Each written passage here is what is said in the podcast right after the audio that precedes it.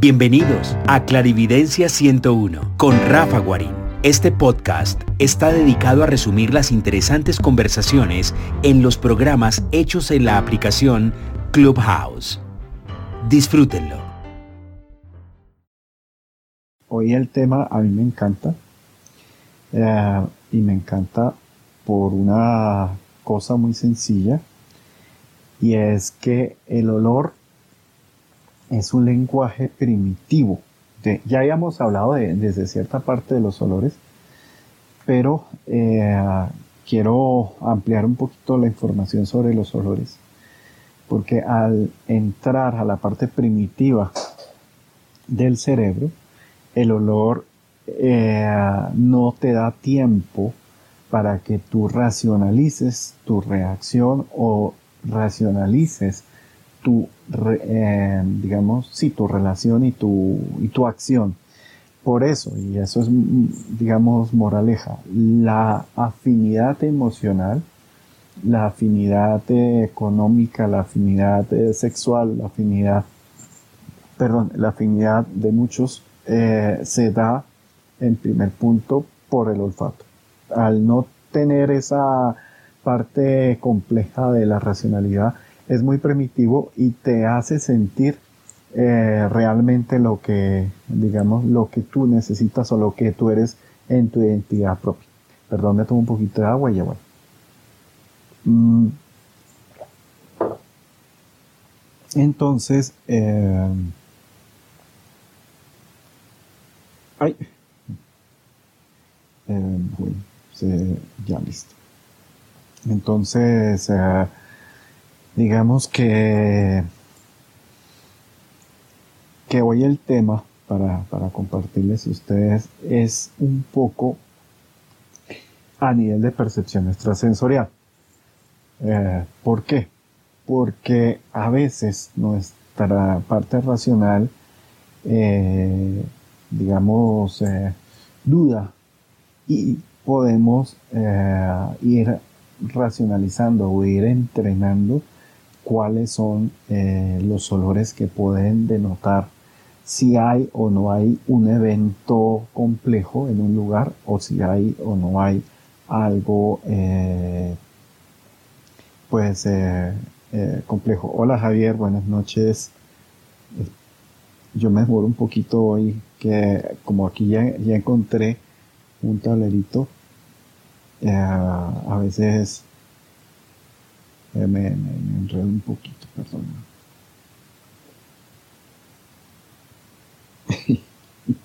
perdón, perdón, perdón, perdón.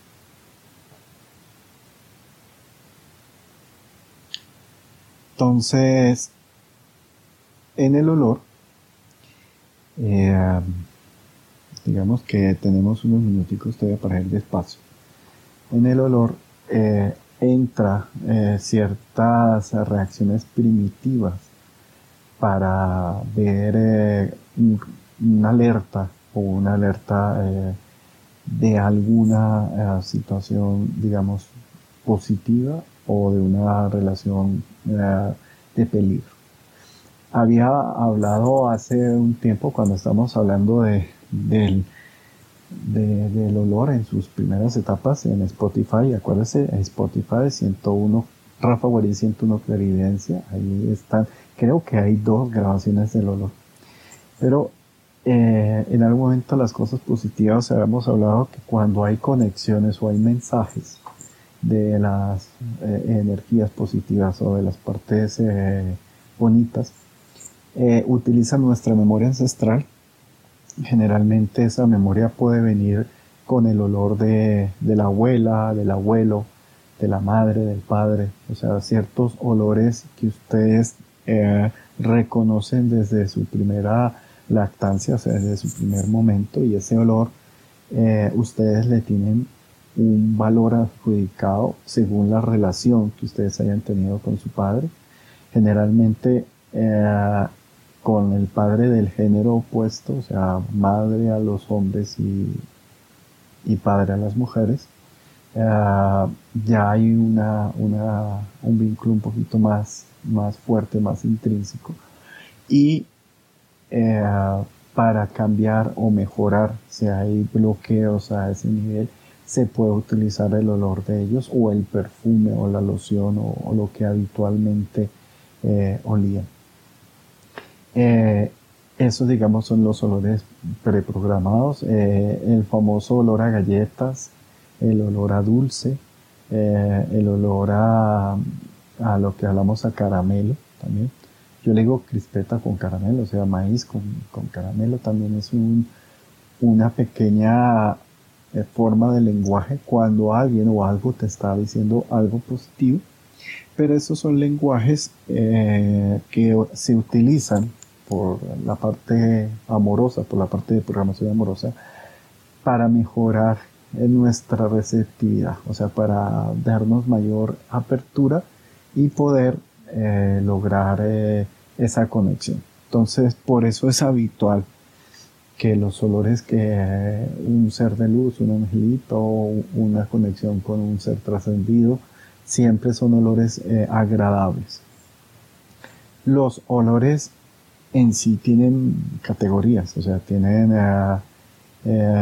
formas y esas formas están, digamos, en tener muy en cuenta en la concentración del olor.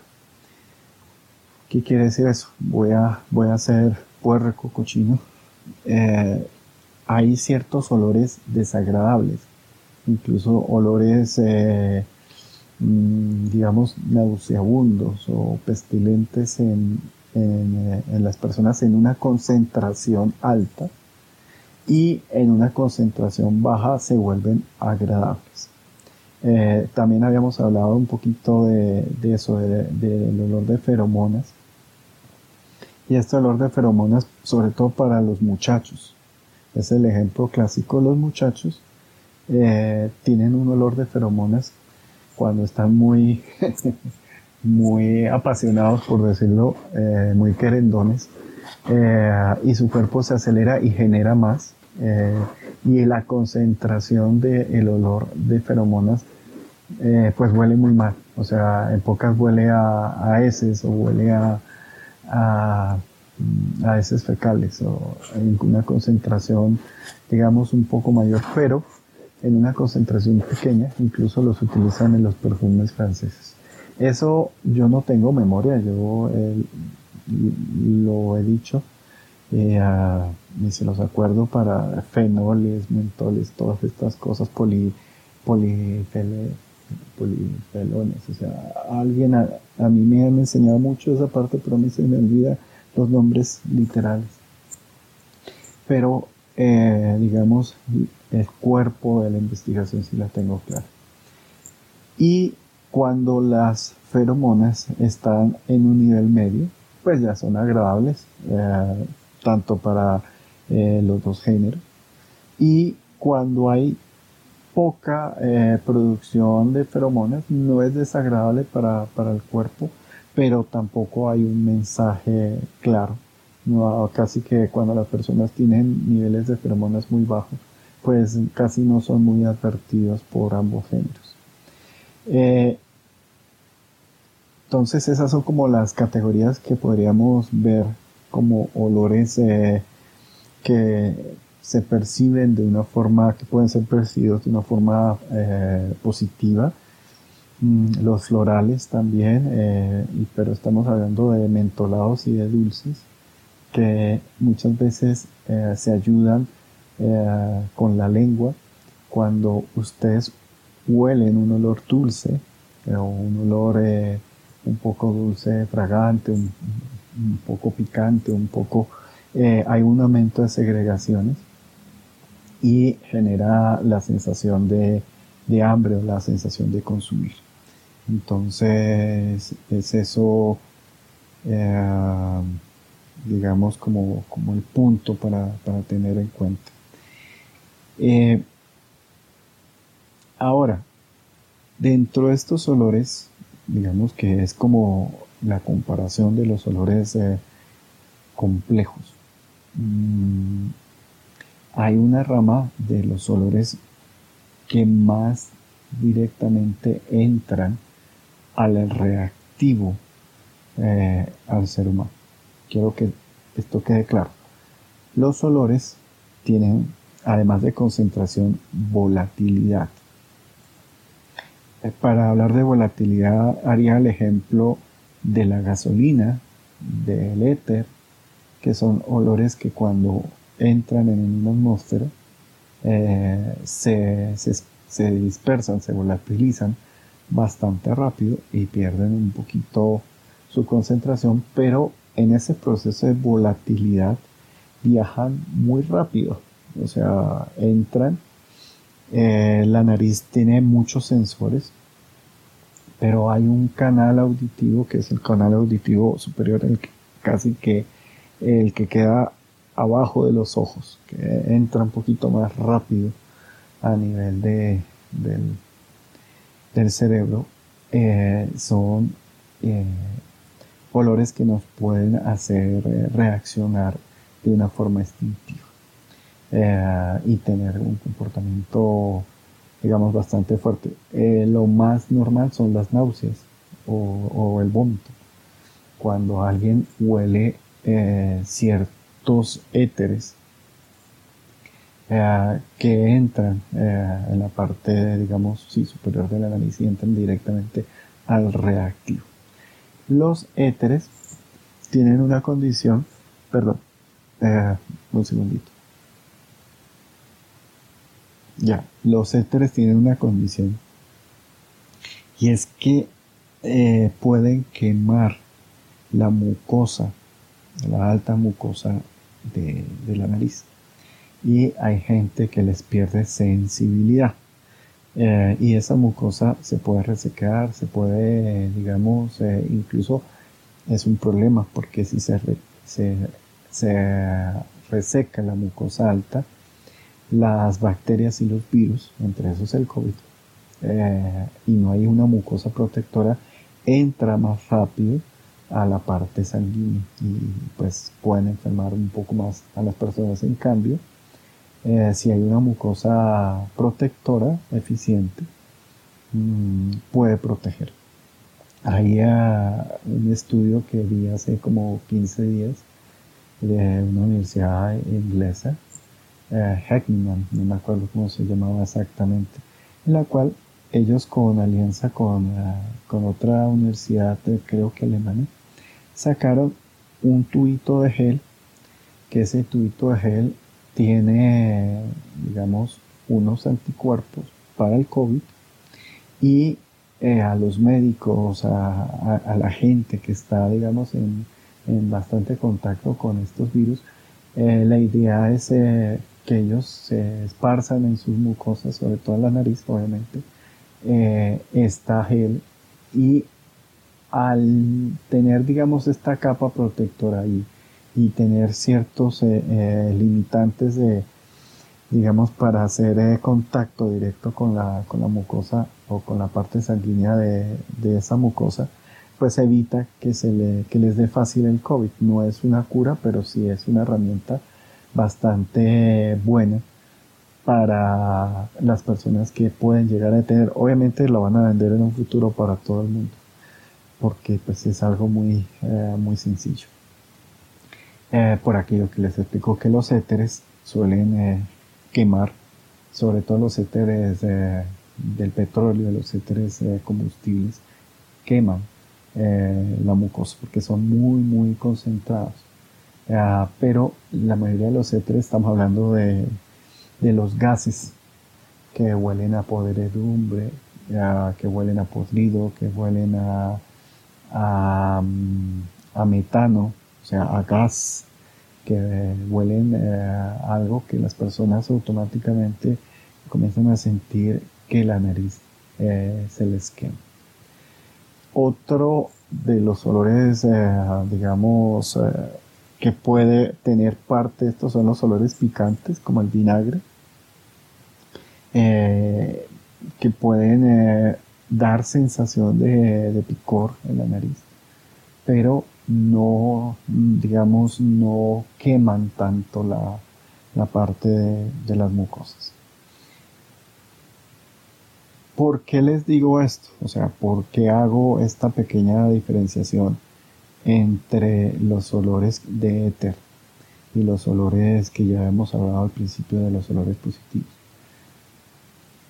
Porque muchas veces las manifestaciones eh, de un espacio que está contaminado, de un espacio que tiene, mm, diría yo, problemas, presentan este tipo de olor, tipo éter, tipo, eh, voy a decirlo, tipo eh, un poquito sudor de perro, si se puede decir, olor a húmedo. Eh, y son una de las sensaciones porque como el, olfato es tan, digamos, tan inconsciente, eh, puede generar ciertas reacciones primitivas o vasculares en el cuerpo como aumento de latido, sudoración, salivación, así pues tan sencillo, la pimienta, que obviamente eh, genera unas reacciones químicas y hace que las mucosas, tanto de boca como de nariz, comiencen a, tener mayor eh, fluidez. Cuando uno eh, llega a un lugar, uno tiene un primer impacto en el olor. Y este olor hay que hacerle caso, porque acuérdense que en la percepción nosotros tenemos de 3 a 6 segundos para que algo sea auténtico. Nuestro cerebro entra a los 6 segundos, pero nuestro olfato puede entrar en menos de un segundo o un segundo y medio. O sea que es muy, muy, muy, muy rápido. Y cuando ustedes sienten ese olor, lo que generalmente hace el, el cerebro, como no lo reconoce o no lo quiere priorizar, es que simplemente lo, lo niega. Hay una cosa mm, que tengo una amiga, ella trabaja con habitantes de la calle y son personas que no se bañan, que tienen un olor a, sudor, a no utilizar eh, desodorante. Aquí en Colombia le dicen chucha, eh, que es ese olor a sudor con hongos y contaminado. Y ella me dice, que sí le pica un poco la nariz cuando trabaja con esta gente porque pues tienen un olor bastante concentrado, pero que al tiempo eh, no se da cuenta y deja de olerlos, o sea, como que ya no, no tiene más conciencia de, ese olor. Eso sucede por dos elementos. Uno porque se saturan, eh, uno tiene unos medidores en la nariz para cada uno de los olores y no es que todos huelan, o sea, los sensores no todos captan eh, todos los olores, sino hay sensores especializados y, por ejemplo, los olores rojos, por decir algo, hay rojo y verde y amarillo. Si se saturan los rojos, pues ya no se huele más rojo. Pero también entra en que el cerebro simplemente al ver que hay rojo, dice, hay rojo, pero no sé qué es, entonces lo anula y ese anulo, eh, ahí es donde uno tiene que aprender a no anular el olor.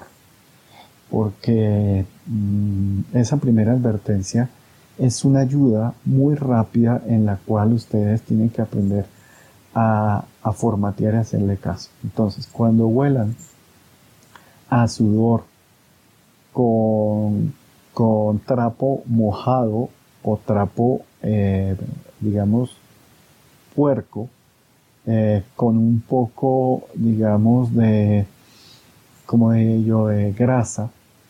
Eh, sabemos que el olor a grasa es un olor repelente para, para la mayoría de las personas y los olores alcalinos no, o salinos tampoco. Olores salinos son positivos y agradables para la gente y los olores grasos no. Ese olor a trapo mojado generalmente eh, indica que hay manifestaciones, digamos, tipo fantasma o tipo muerte en un espacio.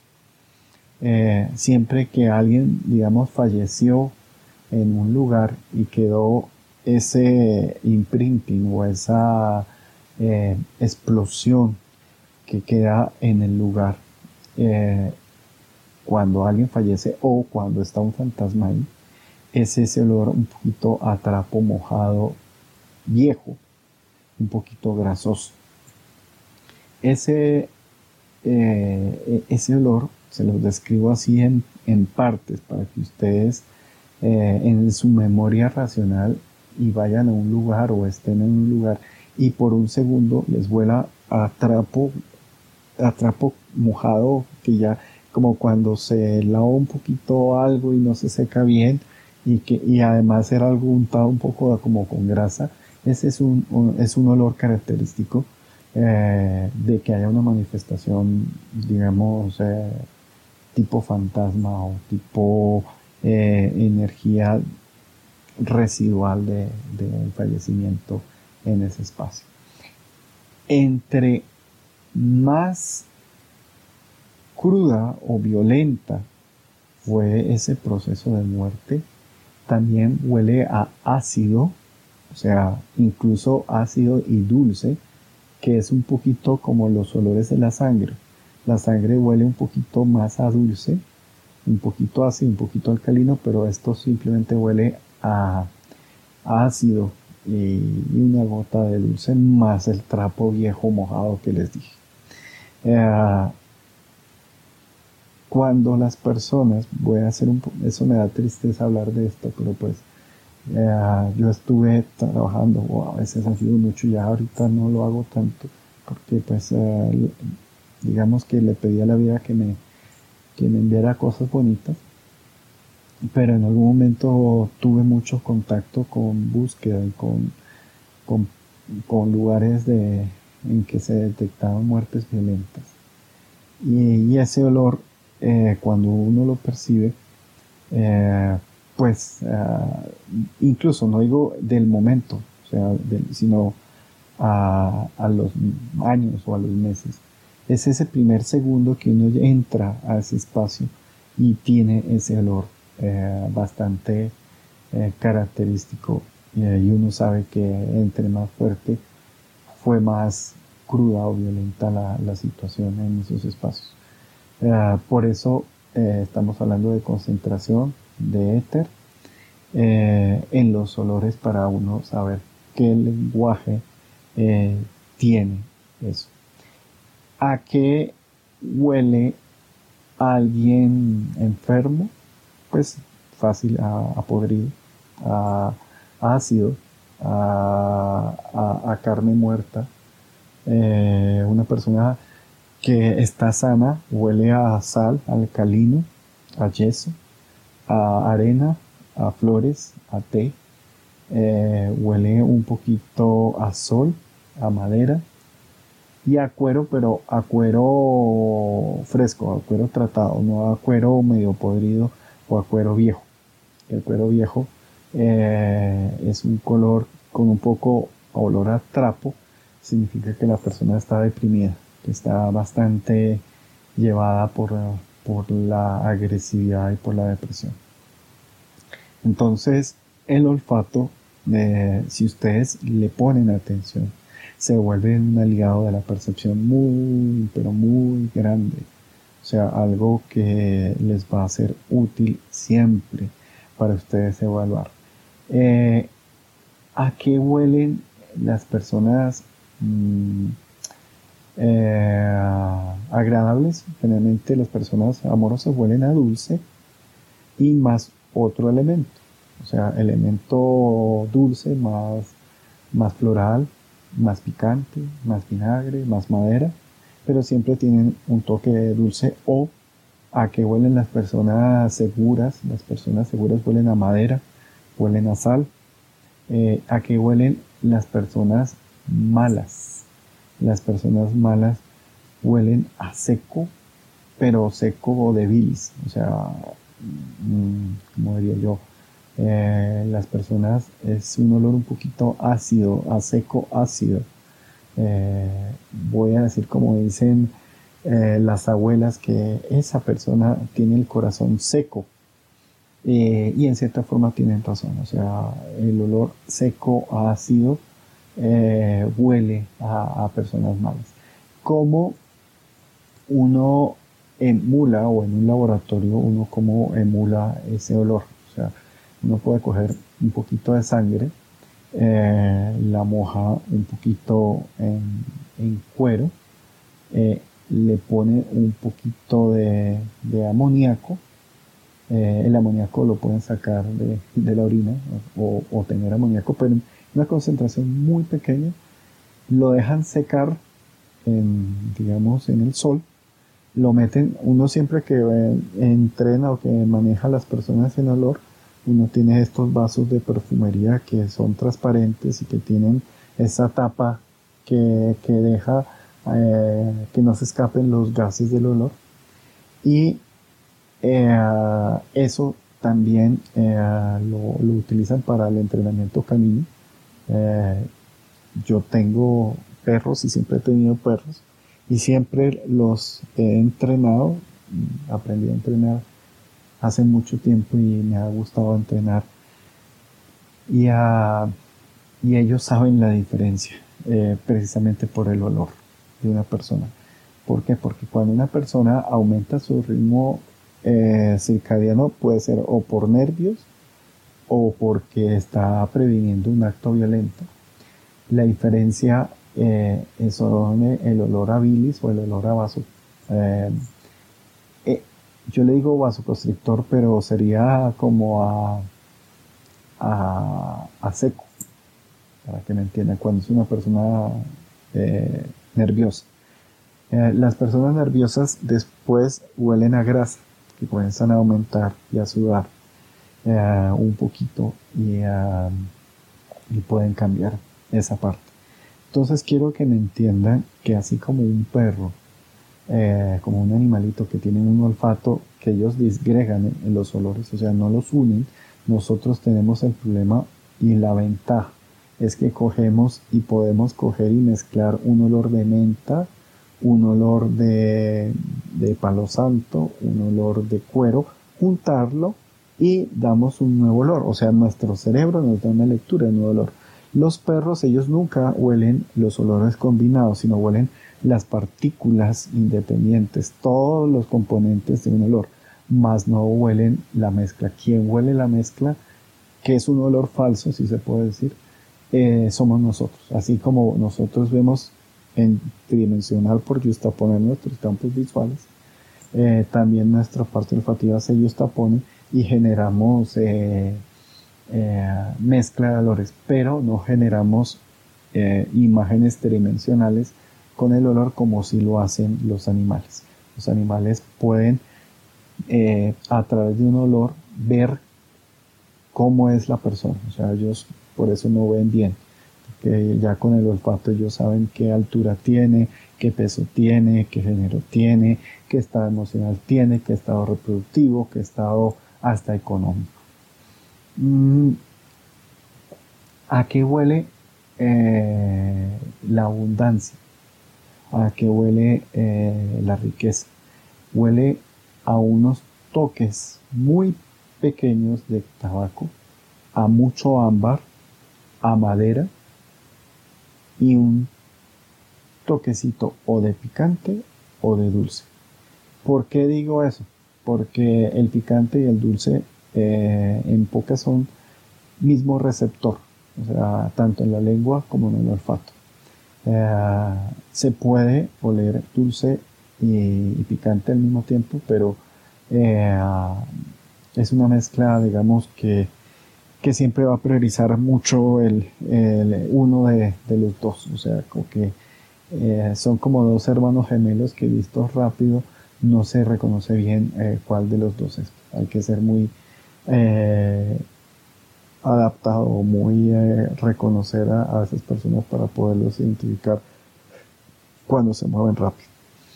Mm, ahora, ¿cómo huele cuando un eh, animal energético? Ya les explico que es un animal energético. Hay personas que pueden abrir portales energéticos. Es un huequito, por decirlo, una comunicación entre dimensiones entre el punto A y el punto B. Eh, los portales generalmente se abren por miedo. Mm, hay portales positivos, pero pues eso es otro tema y es dificilísimo.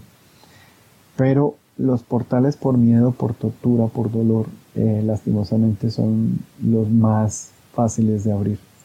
Eh, y ah, siempre que uno va a un lugar donde pasaron cosas bastante feas o hubo dolor o hubo tortura, eh, se abre un huequito. Es como cuando alguien, eh, voy a decir algo feo, pero alguien asesina a alguien o alguien hace daño, alguien, su energía se fragmenta, eh, se rompe, pierde como un poco la unidad. Y cuando se abre un portalcito, a veces entran huevos o entran larvas, o depende de la acción, entran bichitos un poquito más grandes. Y em, cuando ustedes huelen la gel de pelo, la de hombre, la que no tiene tanto, eh, que no es muy fina, o sea, que no tiene tanto perfume, o la gel normal, si se puede decir, y un poco a humedad, agua húmeda, pero agua húmeda, eh, yo diría un toque de cuero, eh, pero gel, o sea, ustedes compren gel normal eh, de esta de pelo, pero sin olor. Y eh, cojan, lo meten en un frasquito, cogen, atomizan agua muy concentrado, eso se coge un vaso, se coge el agua, se atomiza dentro del vaso y se huele inmediatamente y se huele el gel y eso es lo que huele ese es el olor en que huele uno de estos bichitos no es un olor que es nauseabundo. Eh, por eso es el problema, que a veces las personas huelen ese, ese olor como a húmedo, como a, densidad, como a gel, y eh, piensan que, no hay eh, problema. Y resulta que ese olor es una especie como de orina o de feromona de comunicación de estos seres, así como los los lobos, los leones son territoriales, estos seres también son territoriales porque entre ellos se atacan según el tamaño. Es un poco como los peces, eh, que los peces entre más grandes se vuelven caníbales incluso de los peces de su propia especie. Entonces esto sucede con los bichitos, con los animalitos. Eh, bueno, no les digo animalitos, sino esas criaturas. Yo tiendo a ser un poquito eh, a, hacerle un poquito suavecita las cosas. Un amigo siempre que yo le digo, ay, tan bonito esta casa, y sale a correr porque sabe que ahí hay algo denso y yo lo trato de, de lo que no lo vean tan, tan complejo. Eh, hay que, digamos que se pueden ustedes eh, preparar lo que te digo, simplemente este dedos fresquitos y, oír este audio y tener un poquito eh, relación con eso. Olor a azufre, azufre con sangre, o sea, es un olor, el olor a azufre es un olor a, huevo podrido, pero un huevo podrido con talco en el fondo y con una gotica de sangre eh, ya, es, ya es un olor mm, un poquito más de, un bichito un poquito más autónomo. Esto ya no es animal, sino ya es un, ser eh, que puede ser más agresivo en, una casa, eh, en una, sobre todo en las casas antiguas donde han pasado por muchas generaciones cosas feas. estos seres pues, tienden a estar aquí en esos espacios, digo, ahí, en esos espacios, aquí en mi casa no, no hay nada. Me gusta todo inmaculado. Eh, y eh, hay que tenerle, digamos, eh, particular cuidado a eso. Yo diría que el azufre con un poquito de, sudor o de sudor ácido, de sudor de almizcle, es más disiente aún. es como, como un poquito no quiero hablar mal del olor de los caballos, a mí me encantan los caballos, pero cuando un caballo está sudando mucho y está un poquito enfermo y uno, digamos, le espolviara un poquito de azufre, eh, que a veces se le echa para quemar, eh, quemar heridas o, que hay eh, moscas. A veces la gente pensaba que echándole azufre porque el azufre ayuda a a, a que la piel se queme o se endurece un poco más. Y eso precisamente huele a demonio, huele a, bicho complicado. Dentro de esa parte de, los olores, eh, hay que, digamos que, tenerle un poquito de, precaución a, los olores a, ácidos, ácidos, pero ácidos orgánicos. O sea, vuelvo a hablar de los, de los olores neusegundos, de los olores eh, apodridos. Eh, puede generalmente también señalar otra categoría de, seres o de bichos eh, que muchas veces se encuentran unidos. Olores que son complejos, además del olor húmedo eh, con gel, eh, que no son particularmente dados a, que son malos, pueden ser malos o simplemente puede ser una advertencia, son los olores a amoníaco. Cuando hablo de amoníaco, hablo de los nitratos, hablo de, orina, pero no de una orina mmm, con sal, sino una orina demasiado mm, concentrada. Voy a, hacer yo, yo, yo me crié en el campo, yo sé perfectamente lo que huele una orina eh, vieja. Eh, a veces los perros son especialistas en orinar siempre en un mismo lugar. Y además eh, ese olor, pues uno como que ya comienza a, llenarse de bacterias, pero ese olor amoníaco tiene sales, o sea, como que huele un poquito a, sales.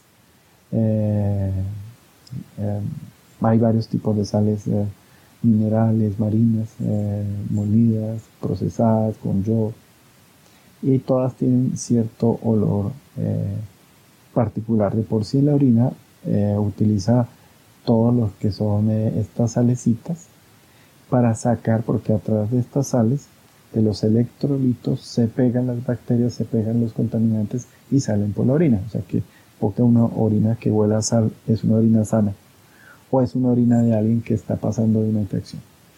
Pero cuando la orina eh, o el, el amonio no tiene sal, ya puede ser también un olor que puede no, ese olor no siempre, pero a veces eh, es como un olor, una marca de ciertas, eh,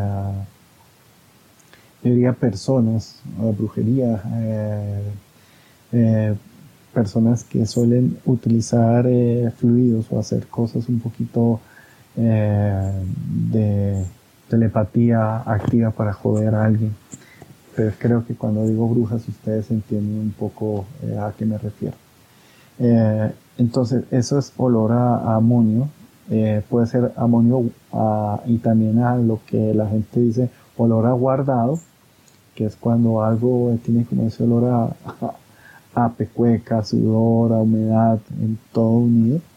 Eh, puede llegar a ser que hay alguien está haciendo actividades de, de, brujería o actividades no, no digo no lícitas no legales, porque pues por acción y reacción siempre la terminan embarrando. Eh, pero pues hay gente que suele eh, utilizar esas herramientas y esa es una de las formas cuando ustedes llegan a un lugar y aquí eh, digamos en las culturas de origen africano mm, se acostumbra a enterrar huesos o enterrar muñequitos y ponerlos en en la casa para hacerle mal a, otra persona. Eh, y cuando uno entra a la casa de la persona, eh, huele a eso, huele un poquito a orines eh, sin sal, en una concentración muy pequeña. El problema es que a veces puede ser literalmente orines o puede ser amoníaco como tal. Porque hay limpiadores de amoníaco que con el tiempo, si se utilizan mucho, se meten entre los poros de, las cerámicas y, y, a veces huele un poquito y no significa que a esa persona eh, le estén tratando de, hacer alguna reacción. Mm, esas, eh, digamos, esas relaciones con el olor son muy, pero muy, pero muy importantes, como les conté, porque no, o sea, su cerebro no las manipula, sino es un mensaje literal, es un mensaje explícito. Por eso en la afinidad emocional, en la afinidad sexual, en la afinidad amorosa, nosotros estamos eh, programados para tener a, una persona adecuada a nuestra genética, adecuada a, nuestro, a nuestra energía también, porque obviamente la energía es la que proporciona las cualidades hormonales dentro del olor. Y mm, perder el olfato es una, eh, es una tristeza. O sea, eh, de por sí se pierde mucho el gozo eh, porque el gozo es de, estos, de estas partes primogenias, primitivas, que manejadas de una forma muy bonita a uno lo relajan y lo, lo llevan a una situación. Muchas veces hemos hablado del sonido, el sonido tiene también esa particularidad porque el oído no está racionalizado, sino el ritmo y el oído entran a una parte bueno, pero el ritmo sí es más, es, es un poquito más racional, pero apaga ciertas partes del cerebro para que se pueda descansar. Entonces, el ideal, ya para, para hablar de terapia o para hablar de, de, de, relajamiento, es eh, tender a, a, oír música con un olor agradable, preferiblemente un olor, un olor que nos sirva para sanación eh, o limpieza. Estamos hablando, eso ya lo habíamos hablado, pero pues lo repito un poco, que los olores cítricos son los que sirven para la limpieza, tanto energética como emocional. Eh, los maderables, eh, Silvi me, escribe que el Ilian, Ilian, el geranio, claro que sí, el de Tiber, son olores que sirven un poquito para Mm, digamos, limpiar. Y al limpiar y al sintonizar con el, con el ritmo de la música, pues se logra un estado mm, mental más, más alerta, relajado y más perceptivo al mismo tiempo. Entonces es importante que se entienda la menta. La menta también es un, un olor relajante y un olor eh, que la menta es individualista, es como si yo me quiero cuidar a mí yo, si yo quiero prevalecer a mí yo, lo quiero dar en su, en su punto bueno, pues la menta es muy importante. Ejemplo, las personas que solemos ser demasiado generosos, o sea, que tenemos algo de, Sagitario, de Pisces, que suelen, incluso diría que también en Leo, mm, eh, tomar menta o oler menta como que nos hace valorar un poquito más lo que nosotros damos a los demás. Eh, y eh, por contrario, por ejemplo, la rosa, la rosa es valorar lo que recibimos como tal. La rosa es un olor, digamos, alguien me explicó exactamente cuál es el valor, el nombre de el olor de la rosa, pero pues es un olor eh, motivante. Eh, más que aunque tiene toques dulces muy leves, eh, puede emular feromonas en un caso leve. ¿Cómo así? Sí, cojan una rosa, obviamente fresca, como pone Karina en su, en su logotipo, huélanlo de lejos y van a oler eh, ese dulce. Pero toquen o, cojan la nariz e introduzcanla donde está el centro de la rosa, donde están estos, eh, estos pelitos, o sea, la parte reproductiva de la, de la rosa, y huélanla y va a ser un olor seco, va a ser un olor un poquito eh, seco como a cuero, como a feromonas, o sea, porque si se huele mucho también se vuelve un poquito eh, desagradable, se vuelve amargo. Los olores amargos y los olores a ruda, eh, incluso el romero. Esto también vamos a hablar un poquito pero para que me entiendan. Eh, son olores protectores. Estos aceites sirven para que no se les peguen o para alejar, eh, digamos, tipo de energías densas o tipo de energías malucas. De por sí a Gloria, hemos hablado de los jabones de Gloria, mi amiga la que fabrica los jabones eh, mágicos, ella utiliza mucho esta teoría de esencias que no sean eh, tan fuertes pero que son amargas y son para repeler, eh, para limpiar ciertas contaminaciones en el cuerpo. Mm. Dentro de las categorías, digamos, de, de los mensajes, de, de, del olfato, mm, también viene un poquito cuáles son las secuelas o cuáles son los síntomas que, que pueden eh, marcar eh, un poquito eh, a una persona. Ay, espérate. Gabriela me pregunta que si los duendes, sí, a los duendes no les gustan los malos olores, pero sobre todo los olores amargos y les encantan los dulces. Entonces, sí, eso es lo que me... a ver, es que por aquí la pantallita, que ya la aprendí a manejar, porque estoy transmitiendo de la tableta, no del máster. O sea que esto solo va a quedar grabado acá eh, me pregunta si los duendes no les gustan los olores malos. No, ellos les encantan los dulces, los colorcitos, los olores eh, bonitos. Eh, y según el olor también yo diría que es un poquito su comportamiento. hay una cosa muy curiosa que yo me he preguntado y es que los pintan narizones. Siempre los han pintado muy narizones y yo hago alusión a los perritos. Los perros tienen una nariz muy larga porque ahí le caben aún más receptores, eh, digamos, olfativos y el olor es también el que huele mejor puede huir antes. Entonces, he visto que los duendes suelen tener gusto por las mujeres que huelen a rosas, que huelen a suaves, o a los niños, o a los jóvenes que, que no tienen un olor muy, muy marcado, muy hormonal. Eh, en cambio, cuando uno ya crece o uno está en sus hormonas totales, ya no se le acerca. Eh, y claro, eh, que no, el olor a, digámoslo, a ese, a mierda, no les gustan a ellos. Eso es, es sí, es, es habitual o es normal. Mm, ahí me perdí. Yo les iba a decir algo importante ahorita. Mm, Karina, ¿tú estás ahí? Karina.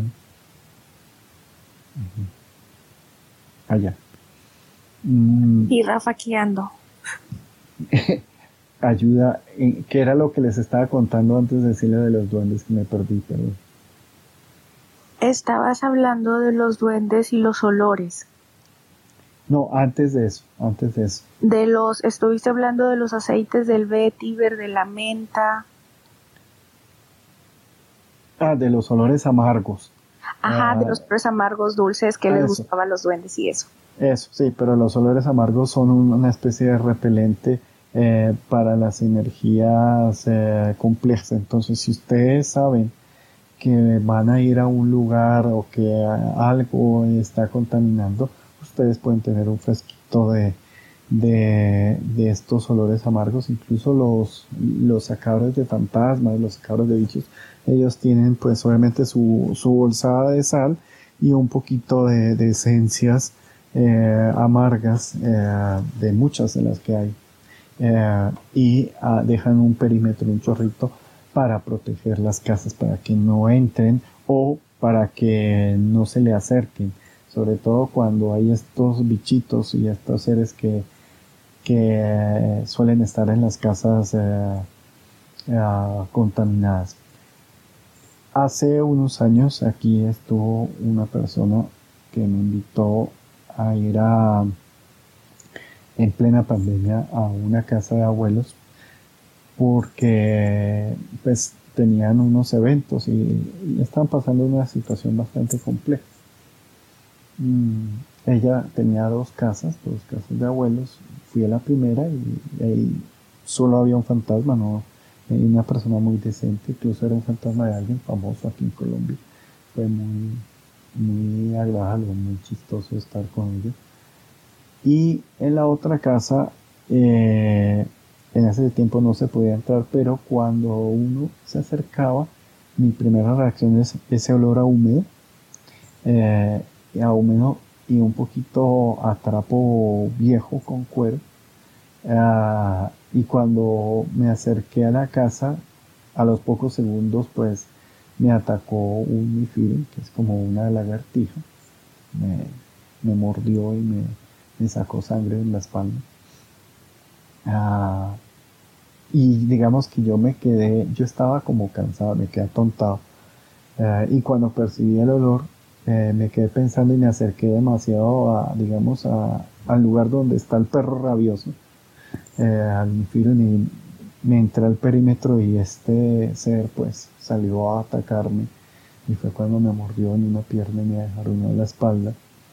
Mm, y de, bobo, de tonto, no le hice caso a, digamos, a, a esa primera parte del olor. Yo como que me quedé como, ay, esto huele a que aquí hay hay bicho encerrado, como a veces le digo a la gente. Y eh, en ese momento, pues, eh, comencé a escanear, me sintieron escaneando y salió al jardín. Yo no, yo no podía entrar sino en el perímetro, en el perímetro y, me atacó. Me rasguñó la, eh, la espalda. Eso arde y duele bastante, sale sangre cuando son muy agresivos. Y obviamente hay que limpiarse para, para, para que no se pegue ningún huevito, ningún gusanito energético y después uno se contamine. Que es algo que, digamos, ellos utilizan como, como estrategia. Yo incluso diría que no sé si en su saliva o en sus garritas tienen como, como huevitos o contaminación, porque siempre que lo atacan a uno, y yo lo he visto, a personas que están aprendiendo a ser mediums o que están aprendiendo a, a, limpiar o ayudar espacios entran, son atacados, eh, quedan muy cansados, muy adoloridos y después se dan cuenta que incluso tienen las marcas típicas de, de los moretones a los tres deditos y no hacen nada, no se limpian. Poco a poco en esas eh, heridas, si se puede decir, que quedaron huevitos, se van entrando la parte energética, eh, después se vuelven larvas y van poco a poco eh, dañando los chakras y a veces cuando ya dañan los chakras, dañan el órgano que está ahí, o sea, se disminuye la capacidad hormonal generada por el órgano, que es el chakra en sí, y la persona comienza a deprimirse, comienza a, a deteriorarse de una forma muy profunda. Entonces, por eso, eh, si ustedes tienen eh, la mala suerte de, de, entrar a un lugar de esto sin, sin conciencia, sin saber, pues, después de sentir síntomas, o sea, lo que dije, las náuseas, el mareo, los ataques, las mordeduras, los, los rasguños, eh, los moretones, mmm, laven su, su, cuerpo. Si no tienen algo como la sal, eh, también puede servir una, comprar una ruda, comprar una hierba amarga. Y el romero, el romero se consigue en cualquier supermercado en parte del mundo y, y sirve. No son super potentes, pero pues van ayudando. O sea que no sería, realmente antes, cuando yo era muy joven y me contaminaba, Mm, yo sabía que por una contaminación tenía que estar dos, tres meses limpiándome. O sea, limpiándome con sal, con hierbitas. Antes de conocer, digamos, a, a, todos los maestros y a todos mis amigos que me enseñaban las eh, esencias o las mezclas. Y ya ahorita en el, en el actual es cuando Gloria hace sus, sus magistrales abonos, que ya es casi que una contaminada una lavada con el jabón y, y, y pare de contar. queda listo. Yo estoy impresionado con eso. O sea, para mí es algo súper guau. Lástima que Gloria últimamente está ocupada y sé que no, no ha aparecido por acá. Eh, los puntos, digamos, de, de, los, ah, los olores eh, a nivel eh, un poco, diría yo, como a, eh, ¿cómo lo diría? el viento cuando sopla. Eh, puede venir un olor seco, un, olor húmedo, pero húmedo de bosque, húmedo de líquenes, ese no, no hay ningún problema. Pero a veces viene un olor, sobre todo en los desiertos, en los lugares muy cálidos, cuando sopla y eh, se huele un poquito mm,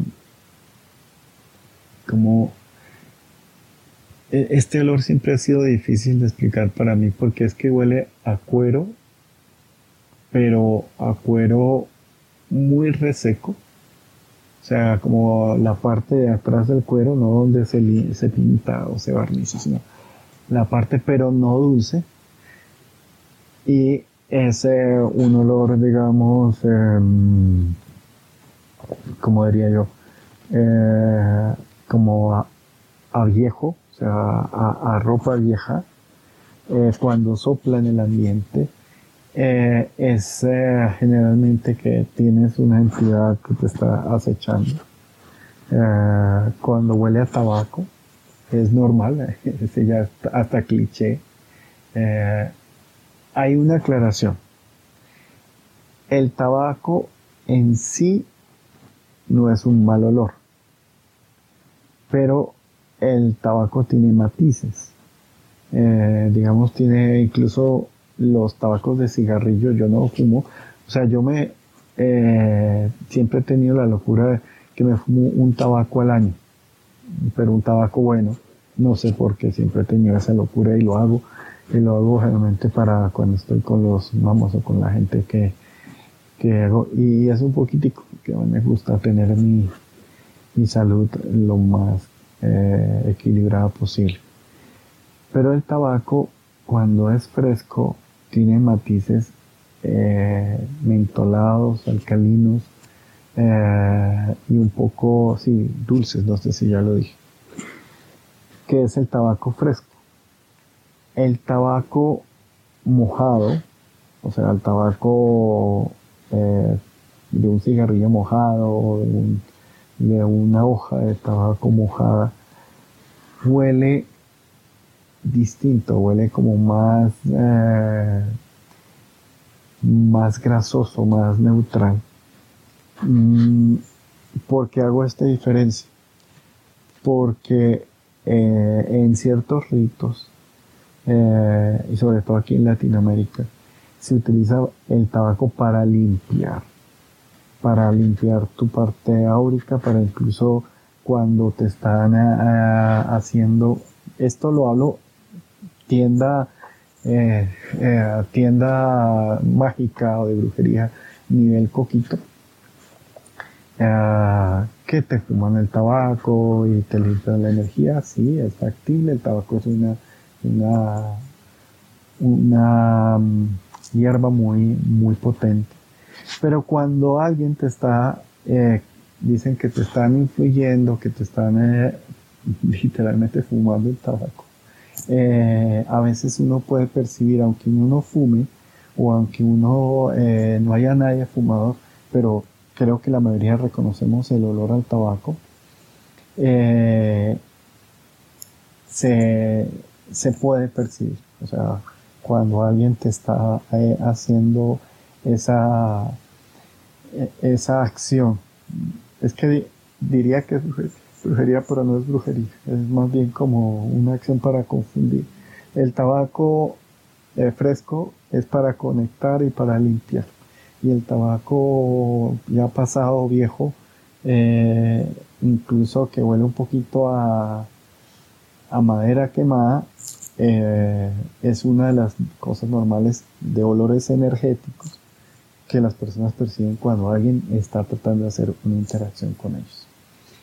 Eh, todo esto, digamos, del día de hoy, era para contarles esta, estos truquitos, sobre todo de los olores que son de lugares o de situaciones complejas.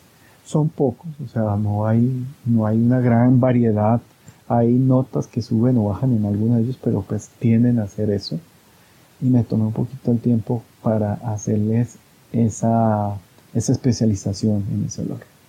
Ya habíamos hablado de, de, otras partes, creo que hay dos grabaciones eh, ya mucho más largas, eh, pero pues este, esta información es un poquito de un nivel un poquito más, más alto, porque pues es para las personas que suelen estar en contacto o que suelen tener relación con trabajos energéticos. Eh, sobre todo a los sanadores, tanto de espacios como de personas que a veces tocan o, viven eh, haciéndole eh, sanación pránica a alguien que sepan evaluar un poquito el olor de las personas que tienen eh, afecto. Mm. Yo aquí, uh, espérate un minutico.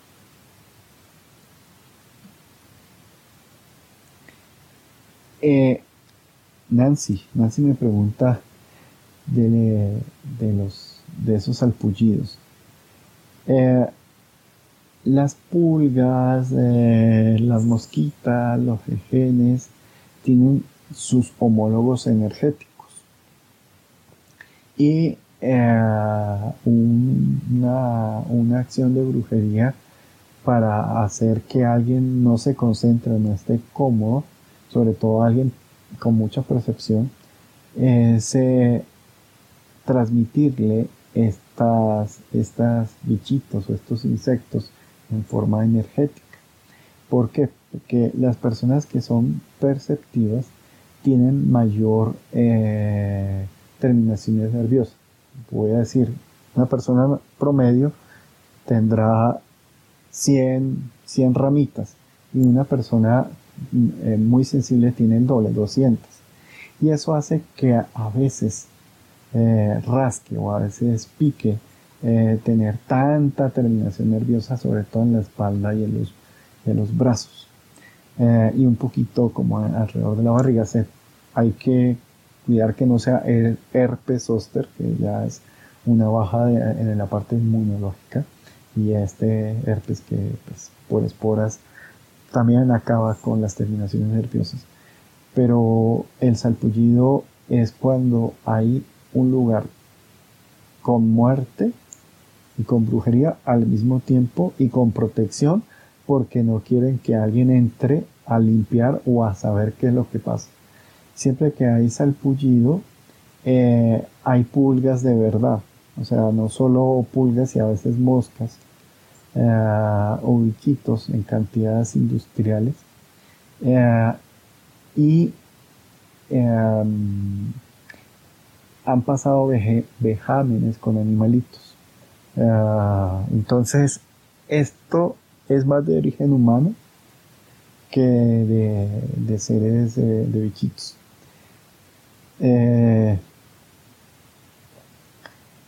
Silvia me pregunta si el tabaco a veces es que alguien eh, te está, vuelvo digo, el olor de un buen tabaco eh, es distintísimo, ¿no? es más, eh, más ámbar, más resinoso que, un, que uno de, energía eh, maluca.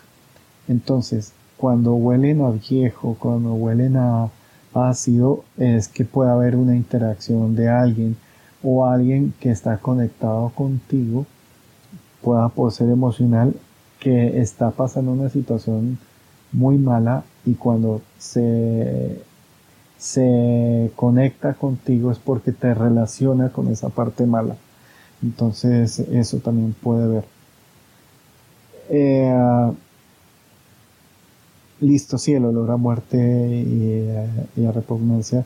Eh, el ambiente se siente pegajoso. Es cuando ya lo que cambia la atmósfera. Las atmósferas se hacen más, más pesadas. Entonces, pues... Eh, pues sí, sí, esa es una de las características que, que hay como de los olores eh, de, de, estas situaciones un poquito eh, complejas. Eh, Nancy, hola. Hola Rafa. ¿Cómo vas? Muy buenas noches aquí en México. Pues bien, fíjate que bueno, este, es, ahorita que estás diciendo pues todo esto de, de los olores, es que además eh, yo ser muy también muy receptiva a las presencias, no sé, este, pues un tanto paranormales. También soy muy receptiva a los olores buenos y malos, ¿no? Es más, yo puedo oler una comida y puedo decirte qué tiene, ¿no? Que, que condimentos le han puesto. ¿no? Claro que es así, claro. Entonces, a, veces mucha gente se queda como que sorprendida. Es que, ¿cómo puedes oler o cómo puedes detallar tantos condimentos? Le digo, bueno, pues es una habilidad que, que pues tengo, ¿no? Y, hay una, una habitación en particular en la casa de mi pareja en la que no siempre, pero a veces cuando entro a esa habitación, huelo a amoníaco.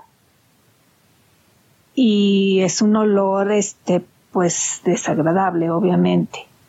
Y en una ocasión, yo estando en esa habitación, me estaba maquillando y cuando me puse una crema que no era la mía, que era así como prestada de presidente de mi pareja, porque pues él había comprado y me dijo, mira, esta, estaba este, crema yo la uso, la uso también mi mamá, es muy buena, tiene jalea real. Y cuando yo me la puse, este, me salió salpullido. Y digo, yo no soy alérgica a la jalea real. He probado, he comido, este, pues la jalea real. No soy alérgica a la jalea real. Digo, no sé, es, es que esto realmente es muy raro y y este y esa habitación digo algo tiene algo tiene aún no he percibido qué es pero es un olor amoníaco muy fuerte que llega de momento no siempre huele amoníaco pero llega me llega de momento Nancy que precisamente eso es lo que hemos estado hablando hoy el día de hoy esos olores y uno sepa qué son qué significan y a qué corresponden y lo primero me encanta que tengas buen olfato, yo soy igual, yo también eh, tengo esa herramienta del olfato súper exagerada eh, y, también lo utilizo para cocinar. Mm, cuando uno siente esos olores, la primera reacción del cuerpo es, digamos, fuerte, es de, de, estupor, de me echo para atrás, de que hay algo malo. Y es así, precisamente eso es lo que quiero que entiendan, que los olores con ciertas características, cuando uno los lleva oliendo, identificando, uno ya reacciona inmediatamente porque la parte racional dice, ay sí, yo ya sé qué es, qué significa este olor. Entonces, sabemos que el olor de amoníaco eh, suele ser perímetros, pueden ser perímetros de, seres energéticos que también se utilizan en la brujería, claro que sí, eh, pero también eh, se da cuando hay seres como Nifirus, como dragons, como tantos huevitos, insectos, que es para marcar un territorio. Entonces, hay varias cosas que uno puede aludir a ese olor. Y, por ejemplo, donde hay templos o donde hay, donde habían eh, altares que hacían cosas malucas. Cerca a eso huele amoníaco y, puede haber salpullidos en perímetro, no dentro, sino en perímetro. Es como una forma de proteger.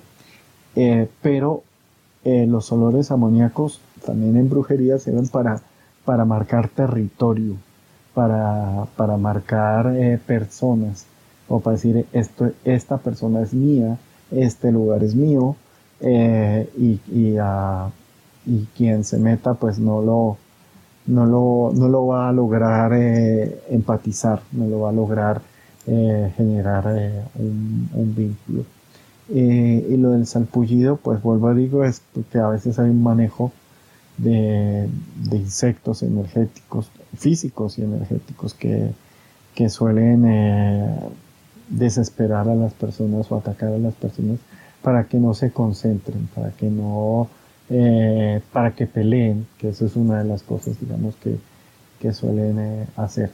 Entonces, ese olor a viejo, mm, lastimosamente cuando está en un espacio, eh, puede llegar a, tener un faro. Cuando yo hablo de un faro es un objeto o algo enterrado o algo incrustado en algún lugar que es como un wifi, que es un repetidor de, de alguien o de algo que está ahí que amplifica eh, la, la onda o el mensaje y para evitar, porque eso se hace para, para manipular a distancia, eh, pero también puede ser que hay algo enterrado por ahí. Eh, hay que buscar o hay que limpiar eso. hace un tiempo en una casa, creo que eso ya les había contado, de una persona que llevo trabajando muchos, muchos, pero muchos años, una persona con, con muchas propiedades, mm, tuvo un, problema en una casa que nadie la detectaba. En pocas alguien eh, le, le, hizo ciertas cosas a ese espacio y ese espacio cuando uno iba a los orinales siempre olía amoníaco así estuvieran limpios. Me explico. Eh, este edificio era un edificio como de eventos, muy grande. Eh, tenía 17 fantasmas metidos ahí y llevaba un año, más de un año desocupado, porque le, hicieron la jodida a la persona para que ella no pudiera hacer nada, porque la persona que, que lo estaba utilizando estaba pagando muy poco y además era muy abusivo y uno entraba al baño y olía amoníaco. Y sabíamos que ahí ese, nadie lo estaba utilizando porque ella lo que hizo fue lavar los baños, ponerle llave y nadie tenía, eh, digamos, acceso a ese lugar.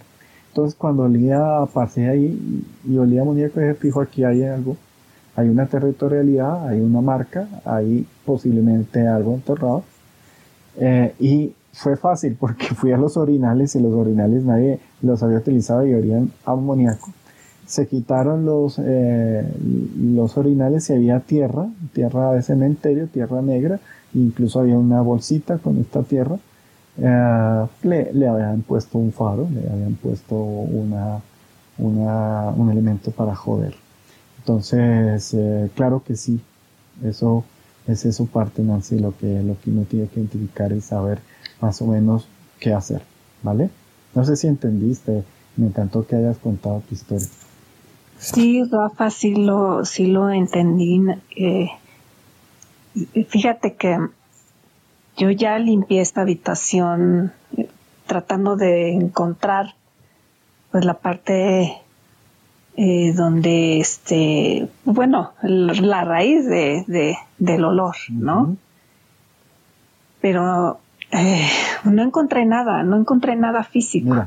Vaya. No, debe haber algo físico. O, eh, a veces hay gente muy hábil, pero pues no, no me interesa hablar de, ese gremio de la brujería. Sé algo, pero pues casi siempre sabes dónde está enterrado debajo del piso, entre los cimientos de la pared. como en esas esquinas o en esas uniones cuando termina eh, el cimiento, comienza la pared y comienza el piso, ahí eh, eso suele, eh, digamos, estar bastante. Hay un truco, eso es un truco que no siempre funciona, pero digamos es un truco de cazador de, de bichos. mis maestros, digamos, he aprendido y los quiero mucho el, el, el, eh, aquí hay una cosa que se, en Colombia que se llama agua oxigenada, que sirve para las heridas, que cuando uno se echa en una herida echa burbujas, que es como el peróxido, no sé cómo, cómo lo llamarán en México. Es una agüita que, que venden para desinfectar. eh, que es parecido al Vanish o a estos percloros que utilizan también para, para lavar las prendas de color. No sé si lo, los conoces. Sí, sí, sí.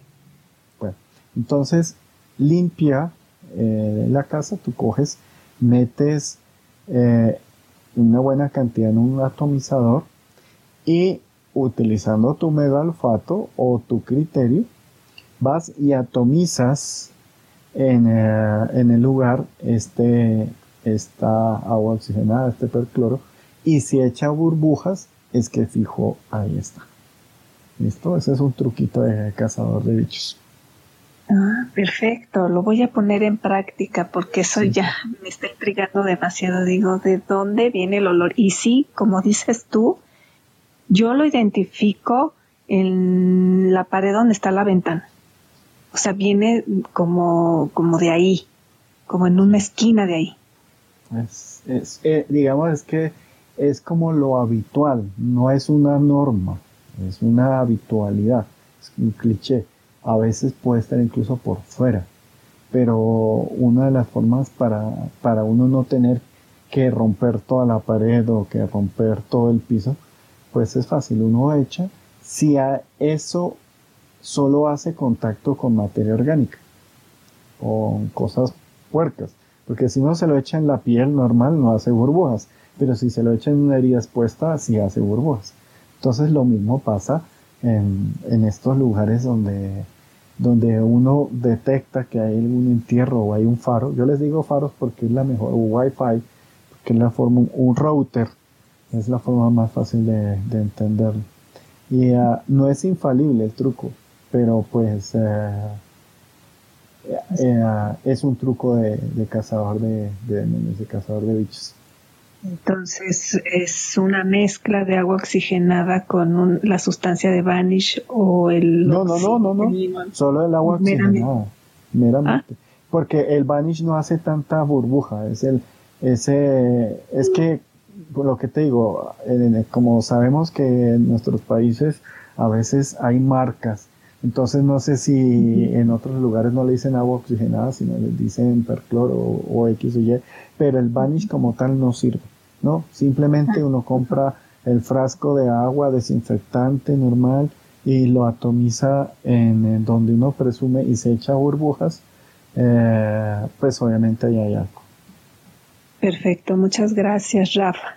Como siempre, estoy maravillada con tanto conocimiento que tienes. Ay, tan linda, gracias Nancy, con todo el gusto.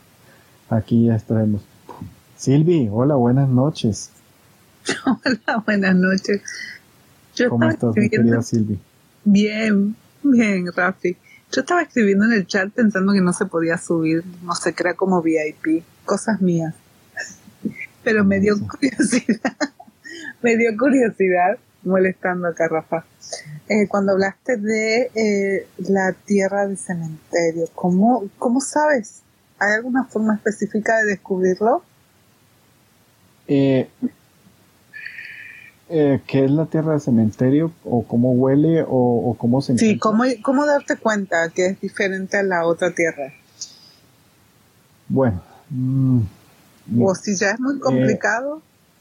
No, no, no, hay formas, hay formas. A mí me interesa compartir conocimiento y herramientas eh, con mucho cariño y, más a, a ti que, llevas desde el primer día, ya llevamos más de un año, Silvi, eh, tú y yo aquí trabajando juntos. Eh, mira, mm, no niego que cuando hay tierra de cementerio a veces es más fácil percibirla, digamos, a nivel de herramienta de percepción, que localizarla o identificarla con unas herramientas. Pero hay varios trucos, digamos, si uno no tiene una percepción demasiado grande o no, o no sabe un poco las diferencias. Entonces comienzo por, por lo básico. Existe una herramienta en el mercado que es muy bonita, yo adoro esta herramienta, que se llama aurómetro. ¿Qué es el aurómetro? El aurómetro es un medidor de aura, pero es un medidor en pocas de campos de origen biológico. Es una antena eh, que parece radiestesia. Es uh, un, como un, un, tubito con, con una punta vacío por dentro, con unas mezclas metálicas. Eh, está vacío para que haga reverberancia. Eh, y digamos que mm, tiene una especie como de... Mm, ¿Cómo es que se llama esto? De resorte pegado y después ya un elemento de consigue. El aurómetro eh, no es muy común, pero a veces se consigue en Amazon o en, o en Mercado Libre o en, en eBay.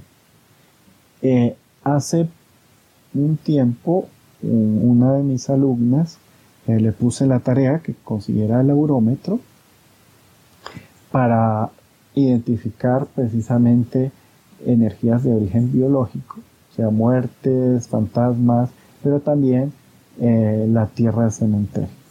Sabemos que la tierra de cementerio tristemente son despojos, despojos de carne humana o de despojos de huesos y, de, alguien. Eh, esto a mí me da tristeza, me da como ah, rabia y, y guácale que haya gente imbécil que haga esto. Entonces van a los cementerios con alguien que ya ha fallecido, que está en su ataúd, que digamos que no tiene ya una conexión, su alma está en otro lado, a veces eh, tratan de buscar a alguien que fue, digamos, lo malo, alguien que fue, que lo más seguro es que esté por ahí en forma de fantasma y pueden hacer un enlace con ese fantasma a a sus despojos mortales ya vueltos un poco polvo, van a los cementerios, roban eso mm, y ah, esto lo utilizan para, para, poner un wifi, para poner un router, por decirlo. O sea, me da, me da guacal y me da rabia, pero pues esa es la teoría, eso es lo que hace. Entonces, eh, esa es como la parte básica. O sea, eh, la Tierra también la, la mezclan con otras cosas, pero pues esto sí ya no va al caso. Eh, el, caso es que es algo de origen orgánico. Por eso, cuando está medianamente expuesto y uno le, le pone el, el, agua oxigenada o le pone eh, un poquito inclusive de, de, estos elementos, el problema es que le, el ácido este amoníaco, que se me olvidó ahorita que es de limpieza, que echa burbujas también con con lo orgánico, eh, sirve, pero el problema es que es tan, tan fuerte, tan contaminante que, que no es muy útil o no es muy prudente. Hay que, hay que utilizarlo como último recurso si no, no tiene nada más por el agua oxigenada. Es una, no es tan potente, pero pues mm, uno alcanza a, ver las diferencias cuando uno la atomiza, donde uno siente una variación. Cuando uno pasa eh, además del olor amoníaco o el olor nauseabundo, eh, hay un cambio energético, o sea, se siente como una burbujita eh, casi siempre cuando uno pasa al pie de, uno de estos entierros, uno siente un pequeño mareo en el tálamo, en, el, en toda, entre la pineal y el tálamo, pero sobre todo en el tálamo, o sea, como en la mitad de la cabeza, Además, el tálamo es tronco del glanduloma, es un tálamo de gigantón a comparación de, la pineal, que es chiquitina. Eh, y se siente como, como si alguien te moviera, como si alguien te sacudiera cuando tú pasas al pie de, uno de esos entierros. Eh, entonces, para nivel básico, y diría básico y avanzado, conseguir el eurómetro, se los recomiendo a todos. Es una maravilla sirve para detectar fantasmas, para detectar muertes, para detectar todo lo que sea de origen humano y biológico. Incluso les mide a ustedes el aurea también, es muy, es muy divertido. Y obviamente tienen que comprar lo más profesional o lo más eh, de calidad en su elaboración. Eh, y em, también cuando hay es, eso, tierra de muerto, cuando hay un entierro, los detecta. Es una forma muy fácil porque hay personas muy hábiles para esconder estas cosas, incluso para materializar esas cosas. y este eurómetro es capaz de encontrarlo. No sé si me te quedó claro, Silvi, si me entendiste, corazón. Sí, sí, sí, y me sorprendió. Eh, solamente una pregunta al respecto. ¿Es lo mismo también que las cenizas, que cuando hacen sus cosas con cenizas de... Sí y no. Es, tratan de hacer lo mismo, pero no tiene la misma potencia. Eh, las cenizas no son tan, tan fuertes, pero lo que digo, hacen mezclas. Ya. Hacen mezclas. Eh, no, no quiero decirle. No, no, no, no, no hace falta. pero quería saber. Todos los que están aquí son, son, son, eh, son magos y uh, pueda que uno que otro ya tenga como la madurez para, para enterarse de, cómo es esos detalles, pero no para utilizarlos, sino para identificarlos y para solucionarlos. Sí, ya. Por eso les digo así, en la superficie. Esto que hablamos es un tema un poquito más avanzado. Yo antes les hablaba de, plastilina, de coquito, de la florecita, de, del mandala. Y con el tiempo eh, yo les subí el, el nivel. No todas las clases son, o sea, les voy subiendo a unos, no quiere decir que no haga reuniones con un nivel un poquito más coquito, pero como tú, Silvio, o sea, como tú lo digo, llevamos más de un año trabajando juntos acá, entonces eh, eh, voy soltando daticos un poquito más, más avanzados porque sé que la mayoría aquí de todos ustedes ya tienen unas bases de criterio más adelantado. Gracias, Rafa. Yo te agradezco porque sabes que donde yo vivo, eso es como que muy común, habitual alrededor, precisamente por lo que tú comentaste, ¿no? Yo vivo en Miami y acá hay muchísima gente del Caribe que trabaja con esas cosas y sí, a veces me he sentido así, por eso te pregunto, ¿no? Porque eh, a veces uno percibe eso y tú te quedas como que, ¿qué es esto? ¿Qué es esto? De por sí te digo una cosa, Miami a veces es mi perfección. Cuando está muy húmedo, en ciertas partes huele a orines. Sí, bueno, yo ahí te comenté, sí, sí, y aparte, o sea, a mí me ha pasado en muchísimas casas entrar y sentir ese, todos estos olores que tú estabas diciendo, ¿no? Ha sido, y tú dices de pronto, ¿qué es esto? Y yo de pronto preguntar qué, qué, qué estaba oliendo, si estaban cocinando algo y la gente, bueno, no huele nada. Entonces ahí te das inmediatamente cuenta que eres tú que estás percibiendo eso. Sí, sí, sí. Ah. no, se olviden, eh, aquí Nancy me, me pregunta, es A, aurómetro, de aura, aurómetro, medidor de aura, pero sirve para muchas cosas, o sea, eh, aurómetro es una herramienta buenísima, o sea, yo la, la quiero mucho. Mi primer aurómetro lo tengo hace como 27 más, no mentiras, más de 30 años, para unos 32, 33 años, cuando tuve mi primer aurómetro, y lo tengo todavía, eh, y me encanta, y más que tuve la suerte de conseguir, tengo dos, y ese, ese tiene sus mezclas muy, muy elegantes, muy ututui, de oro y plata y todo, y tiene su huequito y su reverberación y funciona con una potencia tremenda. Tanto así, generalmente cuando yo voy a un lugar, como la gente a veces es un poquito incrédula y quiero que se sintonicen a percibir, les doy el eurómetro y les digo, bueno, meto de contraste y midan aquí, mídanse ustedes y después midan estos lugares. Y, ah, y me ha funcionado muy bien precisamente porque la gente siente en su cuerpo eh, esa, esa vibración que genera el eurómetro y obviamente se mueve. Eh, y más que como es una antena y no tiene pilas y no tiene nada, pues la gente queda como eh, identificando que sí hay, hay algún fenómeno. Bueno. Hola Ángela, ¿cómo estás? Buenas noches. Hola Rafita, buenas noches, ¿cómo estás? Muy bien, muy bien. Hoy, hoy ya yo les voy a decir una cosa este es mi descanso. Estas reuniones son mi descanso relax. Que hoy estuve de trabajo, si mi esposa estuviera aquí hoy, hoy estuve en, aquí en Colombia cuando uno está muy de mal humor o bravo, y yo soy un poquito cuando se me salta, me pongo furioso. estaba emputado, emputado, emputado por unos bancos y unas situaciones que, que, la gente a veces hace mal las cosas por bestias, por, y sobre todo ciertas entidades financieras y estaba con una reunión del trabajo y yo dije, Ay, voy a hacer mi, mi clubhouse de forma relajada porque lo tomo suave. Entonces estoy relajado.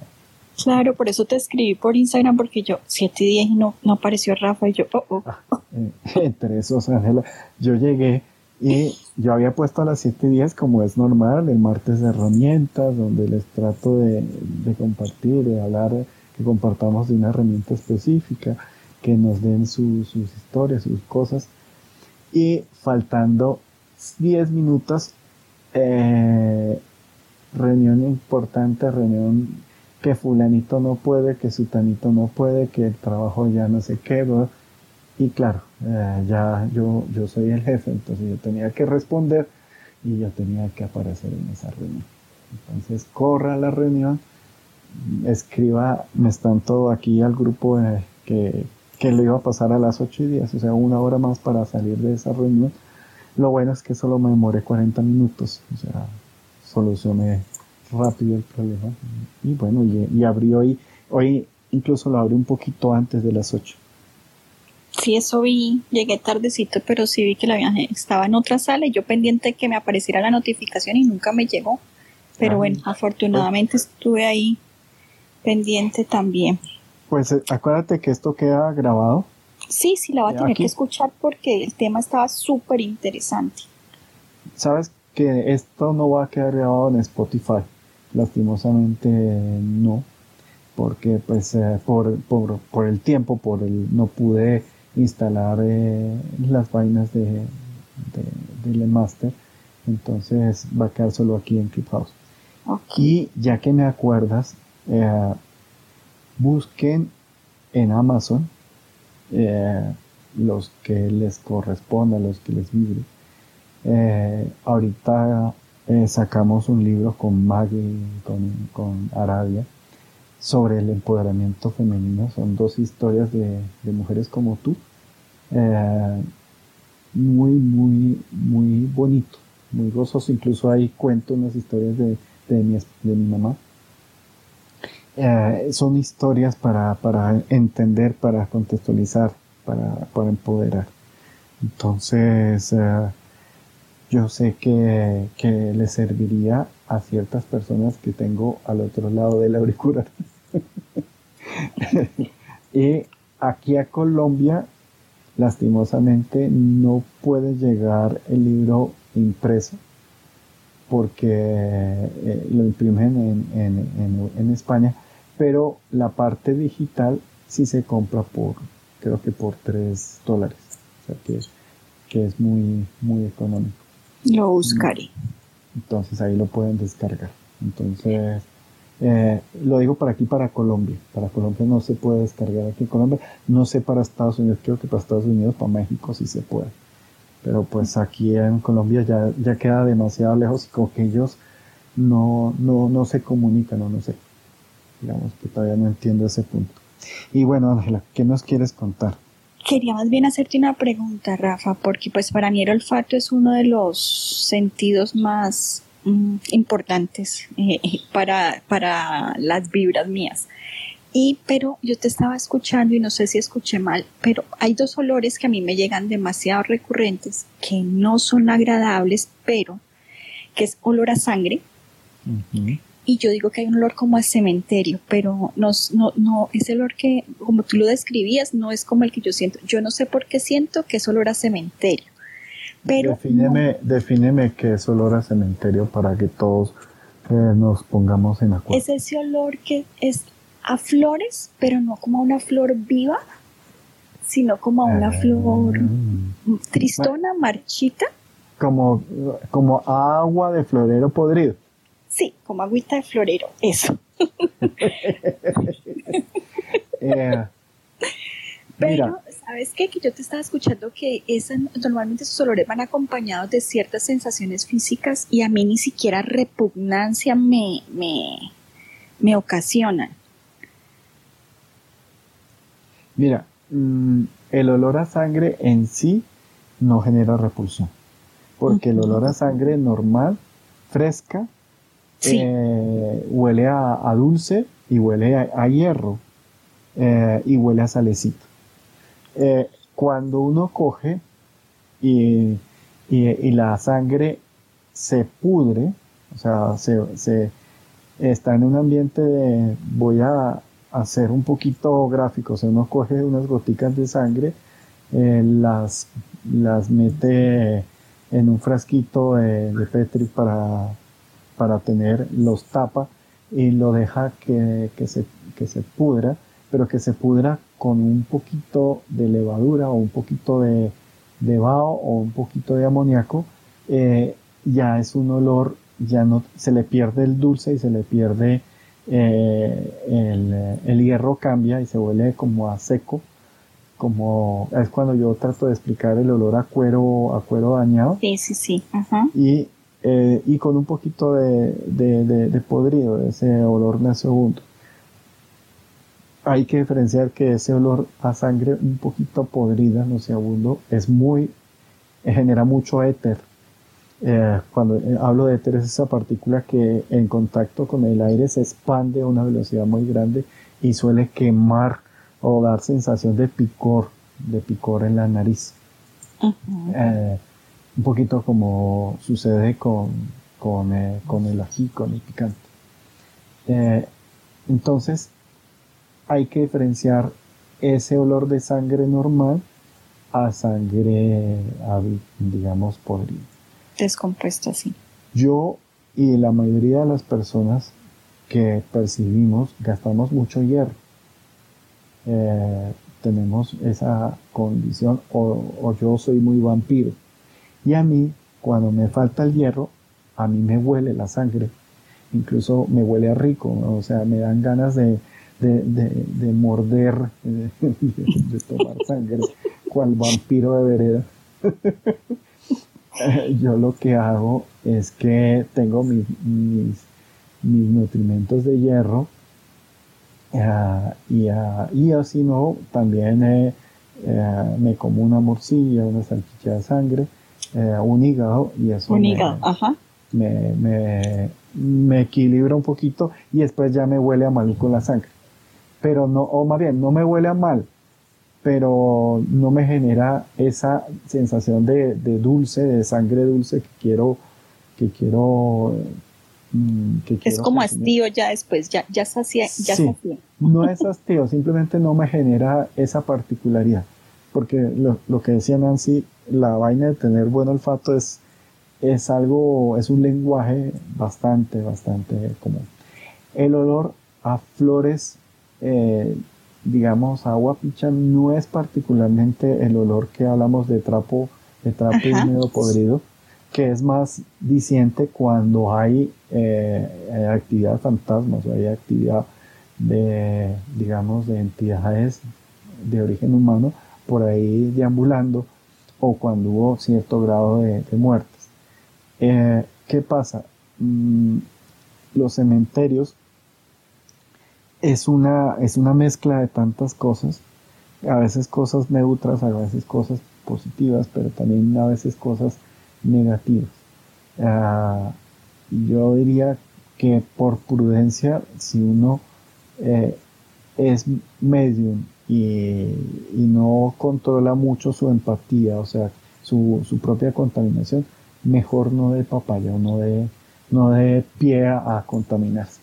Pero si ya tiene algo de entrenamiento, se sabe limpiar, bien puede entrar a un, a un cementerio e identificar si alguien se le va a pegar eh, o, o, si hay alguna energía o en, en una situación leve. Yo vivo en Bogotá, eh, Bogotá saben que es frío, que queda en el centro de, Colombia. Y yo vivo eh, muy cerca, vivo como muy cerca al centro de la parte administrativa. Y hay un cementerio muy grande. No es el más antiguo, pero es uno muy grande, no es bonito.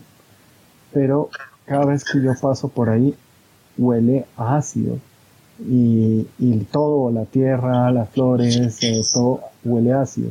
Y huele ácido más, más agua de flores pichas, que ese sí es un olor a cementerio maluco, no solo la flor pichita y como a flor vieja. Y ahí sí, yo sé que ahí pasan cosas bastante, bastante feas en ese cementerio. De por sí no me gusta pasar por ahí, precisamente por ese olor.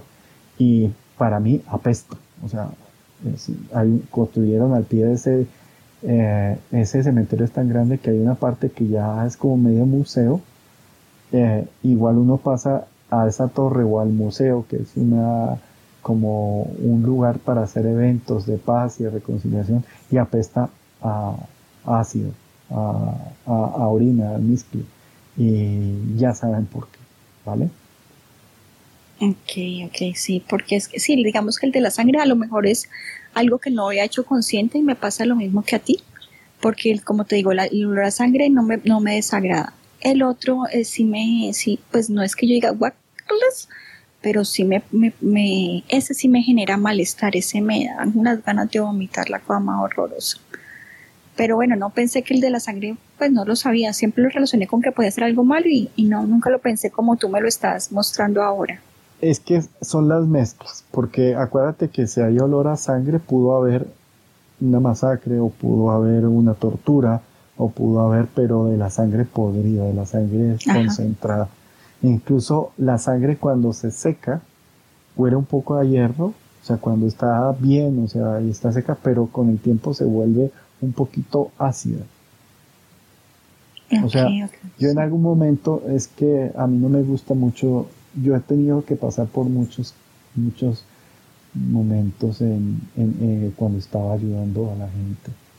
Y eh, una vez me tocó ir a o sea, yo no soporto, incluso mi familia me hizo hacer un semestre eh, de, preparatoria en medicina y no, eh, no, no lo pude terminar por el olor, el olor, sobre todo a mí me marcaba muchísimo el olor. Y ellos los hacían comer ahí al pie de... Sí, es horrible.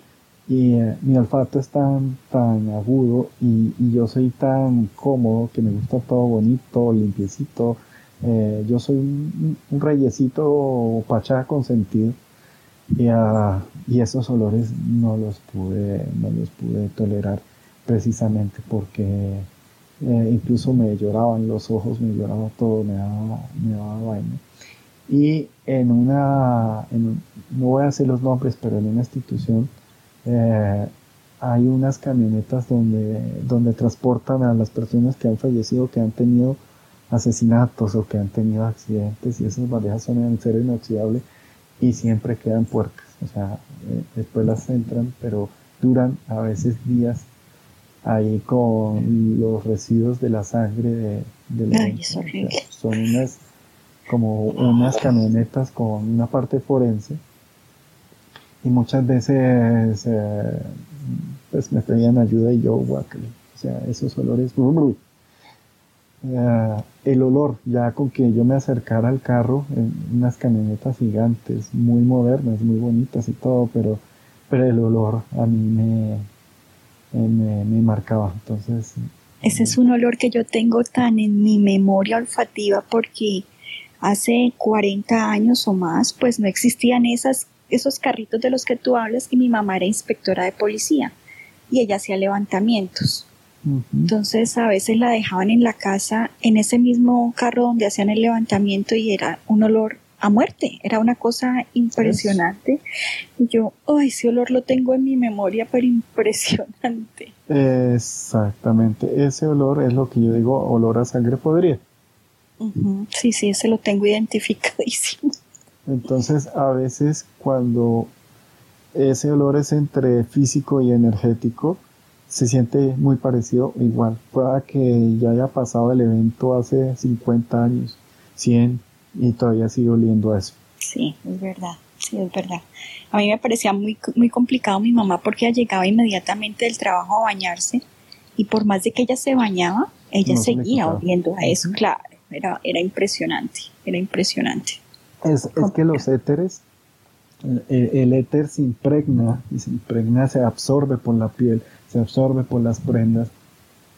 Y, ah, y, eh, y eso es súper, súper marcado. Incluso en los, hablando de los perros, eh, ellos eh, ese olor lo tenían identificado también y, uh, y, le generaba también como entre curiosidad y un poquito como, hey, ¿tú qué haces? o que tú eres, uh, porque mis perros en algún momento fueron entrenados por la policía, entonces, uh, pues no les voy a contar todas las historias porque no, no, no, va al caso, o sea, yo me puedo ir por las ramas contando las historias y aquí sería el día de, de Halloween contando historias feas o complejas, más que martes de herramientas. Hay que hacer maratón con Rafa. Sí, tenemos que hacer el día de las historias esas, Rafa. Pues mira que eh, hace un tiempo con Mario Zapata eh, lo hacíamos los viernes. Eh, sí, viernes paranormal. Sí. Así y, empezamos. Uh, eso. Y um, y contamos unas, pero a Marion le salió trabajo, le salió trabajo más, más, que utilizaba más tiempo. Y eh, lo, lo, comencé a hacer con Fernando, pero como que no, no se movió. Y, y también hacerlo tan tarde y yo que tengo que, que, hacer tantas cosas me da un sueño. Pero hicimos un, un, unos meses de, de historias no me acuerdo cómo se llaman, historias de ultratumba o historias paranormales. La sala de Marion era Viernes Paranormal, que se llamaba, sí. y ya luego tú lo abriste, pero si no recuerdo el nombre de la sala. Es que yo estuve con Marion también como uno o dos meses. Ahí y, y, era, era divertido, pero no sé si, si a veces había muy poca gente eh, después yo lo abrí cuando Marion, ella dijo que ella estaba muy ocupada, ella eh, no sé si iba a modelar o iba a hacer algo con Givenchy o con una de estas Prada, una de estas empresas super fashion. Y eh, Palma, eh, yo le dije, bueno, Palma me ayuda, pero Ma Palma le salió también un trabajo en Miami, entonces se se ocupó y quedé yo solo y a mí me da un sueño en ese momento. Es que era el viernes muy tarde, ¿no? Sí, pues es que es, digamos, es hora de adultos, hora de en que ya si tú te metes te atienes porque eh, si es una historia bastante densa, pues ya lo sabes. Más que le poníamos eso, le poníamos eh, mensajes y, y, bueno, historias densas, tengo cantidades industriales. Uh, pero mmm, digamos que, que no tuvo tanta demanda, no tuvo tanta demanda esa, esa parte. Entonces, Pero ahora que eres famoso en Clubhouse, yo creo que sí. No, yo no soy famoso en Clubhouse. Yo simplemente digo que, que no, no sé, no era el momento o, o, la gente no le gustó. De pronto, para, ¿para qué? Para, para Halloween. Armamos unas historias ahí y que cada uno cuente una historia de las más eh, de finca, de las más de, de, Halloween. Sería divertido. Sí, sí, sí, sí. Ah, hay unas que son muy divertidas. Pues muchas de, hay una historia que es de mi familia, que es la historia número uno del libro de 33 historias del más allá, el, del, el, el que saqué con la, con la editorial Enita, que también está ahí en Amazon esa es una historia que, que, la mayoría de la gente cuando yo la contaba les daba muy duro porque es que bah, es un cacharro esa historia, fue bastante, bastante intensa, para mí muy divertida, pero pues uh, bastante intensa. Pero bueno, y ya Ángela, no sé si hay algo más pendiente que tengamos que contar o ya podemos cerrar. Para... Sí, no, Rafita era la duda que tenía y pues repetir, eh, escuchar nuevamente la sala porque sí, sí habían datos bien importantes. Pues sí, sí, lo bueno es que queda grabado, Ángela, y ahí está, ahí queda ese testimonio. Eso es una maravilla que hicieron ahorita aquí en Clubhouse. Que así, eh, pues se pueda avanzar un poquito más. No sé si haya otra pregunta o alguien o algo. Yo, Rafa. Dime tú, Linda. Rafa, cuando ahorita que hablabas de los olores y eso, cuando los aromas son de una persona fallecida. Eh, a ver, lo que hay que identificar y definir que es aroma de persona fallecida. ¿Por eh, bueno, lo que pasa es que ya ves que generalmente eh, hay ciertos aromas que decimos, ay, es que así olía mi abuela, por decir, en mi ah, caso. No, no.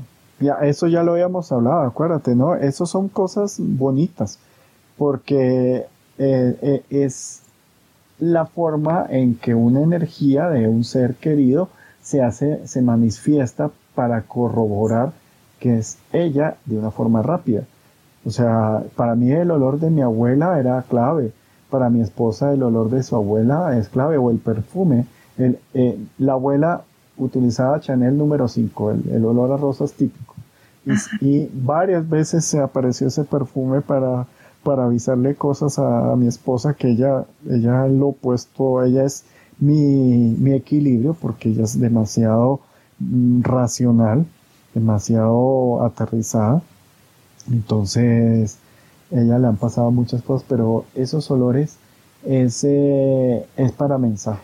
No, no es, eh, no es algo, digamos, malo complicado. Lo que sí viene el olor a, a, cuando un abuelo está enfermo, cuando un abuelo eh, mayor ya está con olores amoníaco, cuando están olores a ácido, eh, eso sí ya es de, preocuparse un poco, pero es más por su estado de salud o por su estado de, contaminación, porque acuérdense que eh, cuando huelen así es porque no ha habido una limpieza de la sangre, y no ha habido muchos electrolitos y, ah, y se comienzan a contaminar todos sus órganos filtradores, o sea, los riñones, eh, eh, el hígado, mm, la bilis, y ahí es cuando eh, ellos adoptan un olor particular. Pero ahí hay, hay abuelos que huelen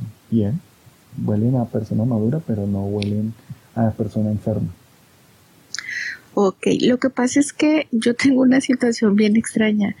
Eh, yo con mi abuela falleció hace 12 años, va a ser este año, y pues yo compré mi casa mucho después y mucha gente que viene a mi casa dice, ¿por qué tu casa huele a tu abuela?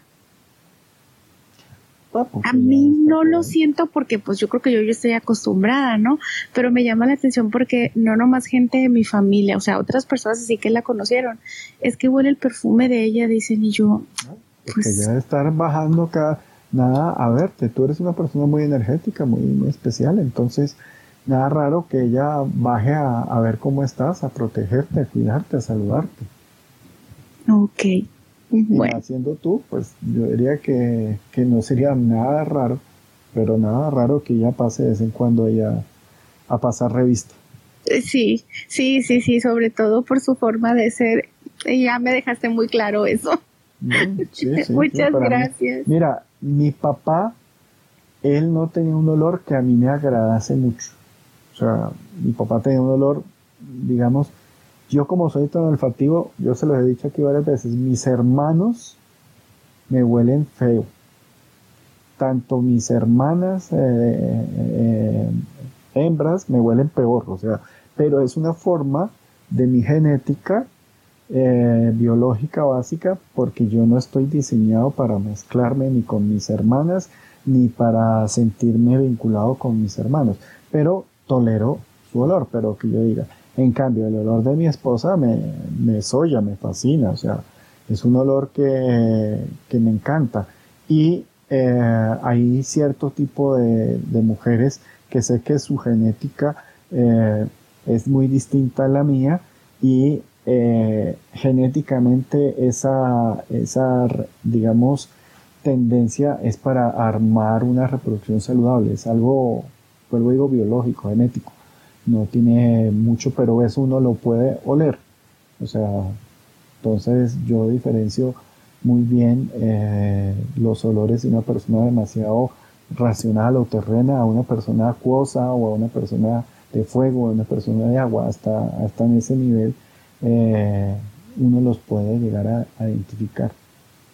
Por eso el olfato para mí es importantísimo porque es del primerito que te alerta a ti de cualquier cosa.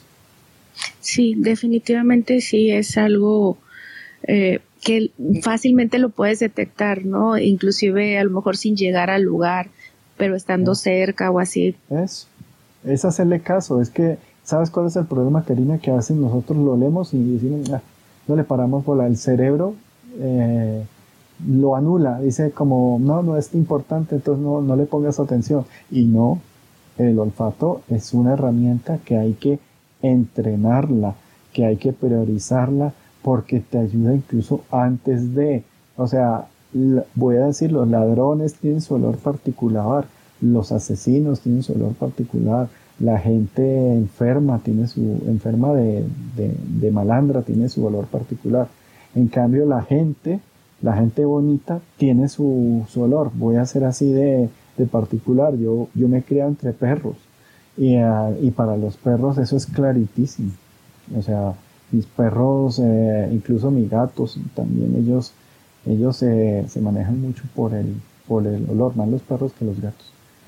Entonces, si ellos lo utilizan nosotros, ¿por qué no? O sea, es, es útil. Sí, definitivamente sí es muy, muy útil y tienes razón. Es algo a lo que no le prestamos mucha atención. No estamos muy atentos por lo general y puede ser una de las primeras alertas, ¿no? Claro, claro. Incluso a veces los olores nos hacen llorar, nos, no, lo que dicen, nos queman las mucosas de la parte alta de, de la nariz y nos pueden hacer bajar las, las defensas. Así. Muchas gracias, Rafa. Pues, Karina, un abrazo. Hola, Fabiola, bienvenida. Hola, Rafa, buenas noches, saludos a todos. ¿Cómo vas? Subí porque aquí eh, me llamo. Tengo cosas que preguntarte, pero otro día te los pregunto. Pero subí porque me llamó la atención lo que estás comentando. Quiere decir que todo el mundo es capaz de desarrollar esa capacidad de, y esa sensibilidad por, los, por el olfato. O eso es algo así como que muy, o sea, uno, yo, hay gente que es más sensible por el olfato, otros por el oído, otros por otro sentido de percepción. Las tres, las tres. Se puede desarrollar claritico y ahorita les digo cómo es, hay que comenzar. Que hay personas que nacemos con olfato de perro desde, desde nacimiento, sí. Y te digo, eh, es, es para mí eh, el, el olfato es entre una bendición y una tortura. Eh, y que hay gente que tiene más predisposición, claro que sí. ¿Qué pasa? El cerebro muchas veces percibe el olor, pero no lo, no lo comunica. O sea, no es que haya malas narices, sino que el, el cerebro dice, no, no me interesan los, los olores. Hay personas que físicamente sí tienen un olfato disminuido. Yo tengo un amigo que tuvo un accidente. De por sí conozco a dos personas, un, político muy conocido aquí en Colombia, que le pasó lo mismo que a mi amigo, que los dos eh, haciendo deporte se les clavó una rama en la fosa nasal y perdieron el olfato. Y, ah, y mira que ambos se volvieron personas muy serias, muy un poquito introvertidas y poco gozonas porque el, olfato, al ser algo que te estimula tan visceralmente, tan, tan inmediatamente, te puede hacer gozar mucho más. Por eso hablé también de la parte sexual y reproductiva y la, y la compatibilidad genética, porque el olfato es, es, es, no es importantísimo, es, es importantísimo. Entonces, eh, hay que utilizarlo. ¿Qué se hace? Primero, eh, hay que lavar la nariz. Eh, ¿Cómo se puede lavar la nariz? Eh, hay muchas formas, hay las formas hindú, las formas budistas, hay las formas nativas, pero se puede coger una jeringa pequeñita con un poquito de agua tibia y se lava la nariz eh, un poquito y ya.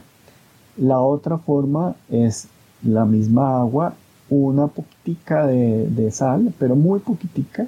Eso de por sí eh, lo utilizan los médicos y todo para lavar la nariz. Y la humecta, la lubrica, porque el agua sola tiende a resecar. El vapor, o sea, ustedes poner una de estas máquinas que generan vapor o una olla con vapor con hierbitas, la ponen un trapito y van poco a poco eh, liberando la nariz. ¿Qué pasa con la nariz, Fabiola? Ella se llena de coagulitos de sangre según la forma, según la fisionomía, y esos coagulitos van tapando poros. Y ahí se puede meter mugre, por si es muy sano, porque eh, ahí tengo, um, conozco a muchos científicos, sobre todo en Inglaterra, que hace un tiempo están haciendo una investigación y muchas enfermedades eh, mentales, eh, como el Alzheimer, Alzheimer eh, ya, o sea, esto es, esto no se los, o sea, no está publicado, pero ya me lo confirmaron que está generado por, por unos virus, unas bacterias que entran a través de la nariz. Entonces, el lavarse bien la nariz y estar humectando hace que ella poco a poco vaya eh, humectándose y soltando esos coagulitos o esos contaminantes. Después de, de, una acción hay que aprender a oler dos sustancias, café y agua salada.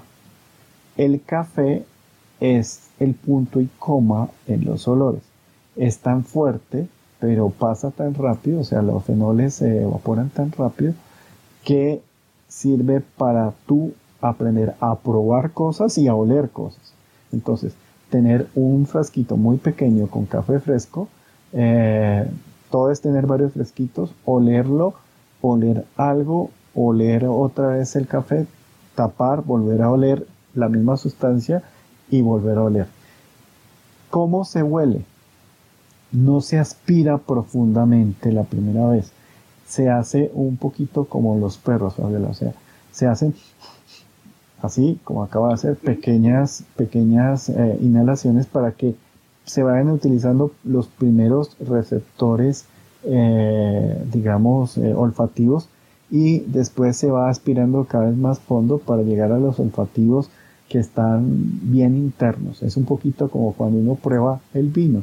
Uno tiene que oxigenar y utilizar, y las personas que captan vino hacen burbujas con oxígeno dentro de la boca para tocar todos los receptores y ver todos los sabores que contiene una sustancia. Con el olfato es lo mismo. El agua salada sirve también para aprender a, tener una, un recuerdo de un olor neutro. Luego se consiguen eh, olores, son siete básicos. Se puede tener un olor alcanforado, uno picante, uno floral, uno etéreo, uno menta, uno enmohecido y uno podrido. El podrido puede ser del huevo, pilas porque es muy fuerte. O sea, sabemos que los podridos son olores, por eso deben tener un buen equipo de que estos frascos deben estar completamente sellados para que no dejen escapar nada. Tan sencillo que ustedes abren un poquito el frasco y ya con eso tienen eh, suficiente para saturarse. Y van haciendo las pruebas y van ustedes sabiendo qué es lo que están oliendo. Es, eh, así mismo el olfato se puede entender, entonces estoy oliendo menta, estoy oliendo floral, estoy oliendo moho, estoy oliendo alcanfor, estoy oliendo picante, eh, digamos, eh, puedo, o el acre, el olor a rancio, que también es muy importante, los cítricos, hagamos los cítricos, el quemado o ahumado, el, ahumado se utiliza una, una crispeta, una palomita de maíz, se quema y se tapa en un frasco esto y se deja que salga y ese es, ese es muy bien. El dulce sí es muy fácil, eh, el miel, eh, los mentolados, eh, los ya en la parte química hay, hay químicos como el, el diclotudeno, el, los bencenos, eh, los, hay los paradiclorobencenos, que son olores químicos que huelen a dulce, pero que son tóxicos, que eso también hablamos una vez en, en, cómo, cómo, no, cómo limpiar la casa y no contaminarse, los florales y los resinosos o, de, las, o de las maderas. Eh, tener un poquito de cuero fresco también sirve. y uno los tiene en los frascos, se limpia la nariz, eh, se, digamos, se la limpia y automáticamente comienza a hacer el ejercicio de leer uno, después el café, después el otro, después el café y ahí el cerebro se va formateando para, para manejar el olor. No sé si te quedó claro, Fabiola. No, sí, sí, bastante. Yo la verdad es que tengo buen olfato. Bueno, ahorita no lo tengo tan bueno porque post-COVID em, me quedó una falla organoléptica bien severa. Eh, ay, ay, ay. De hecho, hay sabores que, que me repugnan en este momento, que eran sabores muy agradables para mí, producto del COVID. Este, y entonces es súper incómodo para comer. Dinos uno de ellos, por favor. El del cilantro, por ejemplo, que es un, ah, es un clásico para la cocina, para las sopas y ese tipo de cosas, y me causa una repugnancia increíble y lo detecto a, no a kilómetros porque es una exageración, pero sí a distancia hasta de 2 y 3 metros detecto enseguida el olor. Ese olor que no es el olor que tengo registrado en mi cerebro. ¿Ok? Eso. Es un olor completamente diferente. Qué, interesante eso. Me pasa con los lácteos, en paladar, por ejemplo, la mantequilla, eh, los derivados los olores grasosos y la... Es un, es un sabor bien desagradable en paladar y lo detecto enseguida eh, porque, bueno, sabes que, sabes que el registro no es el que tú tenías antes en el cerebro. Y eso es post-COVID, medio COVID dos veces. Y la primera vez sí me quedé con falla completa de, olfato y gusto. En la segunda oportunidad tenía olfato y gusto, pero entonces ahora tengo este defecto de fábrica. Bueno, pero de pronto con un poquito de, entrenamiento en el cerebro lo puedes dejar bien de nuevo. Eso espero, porque coño, no hay cosa más rica que una un cilantro en una buena sopa. Eh, le hace falta. pero me causa, no sabes lo desagradable que puede llegar a ser. Y, no, no, como te digo, perfecto. Lo sé, mira que yo tengo un olfato que puedo leer las sustancias componentes de una, de una cocina, pero también me puedo imaginar los sabores cuando huelo algo. Entonces muchas veces cuando quiero crear un plato, eh, me tengo los olores en mi cabeza y hago como una pintura, o sea, cojo y mezclo los sabores para crear un sabor redondo, que eso es lo, lo que pasa con el ser humano, que al tener limitado su olfato, los hace un nuevo olfato, no es como contaba que los perros huelen cada partícula por aparte, sino nosotros como que nos autoengañamos generando un nuevo, un nuevo olfato. Y eh, a veces cuando va a venir alguien querido, invitado a comer, eh, yo le digo a la persona, voy a hacer un poquito eh, yo huelo a la persona y aún más, más, o sea, con mucho cuidado porque tengo un olfato que le huelo un poquito el aliento a la persona y sé que le está faltando para que cuando coma eso que le hace falta de una forma redonda la persona se sienta muy muy bien. Entonces eh, eso eso lo hago. Incluso mi esposa, que yo hablo mucho de ella acá, pero que no se note la traga, eh, ella muchas veces me dice de que tengo ganas, de que tengo hambre. Eh, eh, yo le digo, bueno, soplame y yo te digo. ella me sopla y digo, ya te lo preparo y le preparo algo y le, y le encanta. A veces le gusta la, la, pimienta, quiere algo muy pimentado. Ella no le gusta el cilantro, odia el cilantro, odia la leche. Eh, y ah, le da, igual que tú ahorita, le da con fuerza. Pero eh, hay ciertos olores y ciertos sabores que le encantan. Por ejemplo, el platanito eh, de este super maduro eh, cocinado le encanta. hay que utilizar con prudencia la miel y el coco porque son olores que en pequeñas condiciones les gusta, pero en demasiado eh, le pega bastante. Entonces, el curry, que es una sustancia que tiene estas, estas incluso por eso le echan eh, la cáscara de limón, porque le une ciertas notas, hace de eslabón el curry, la ralladura de cáscara de limón, y ahí sí se lo come y le encanta. Pero si no le uno las notas, no se lo come. Claro. Interesante eso, me gusta. Sí, sí, sí.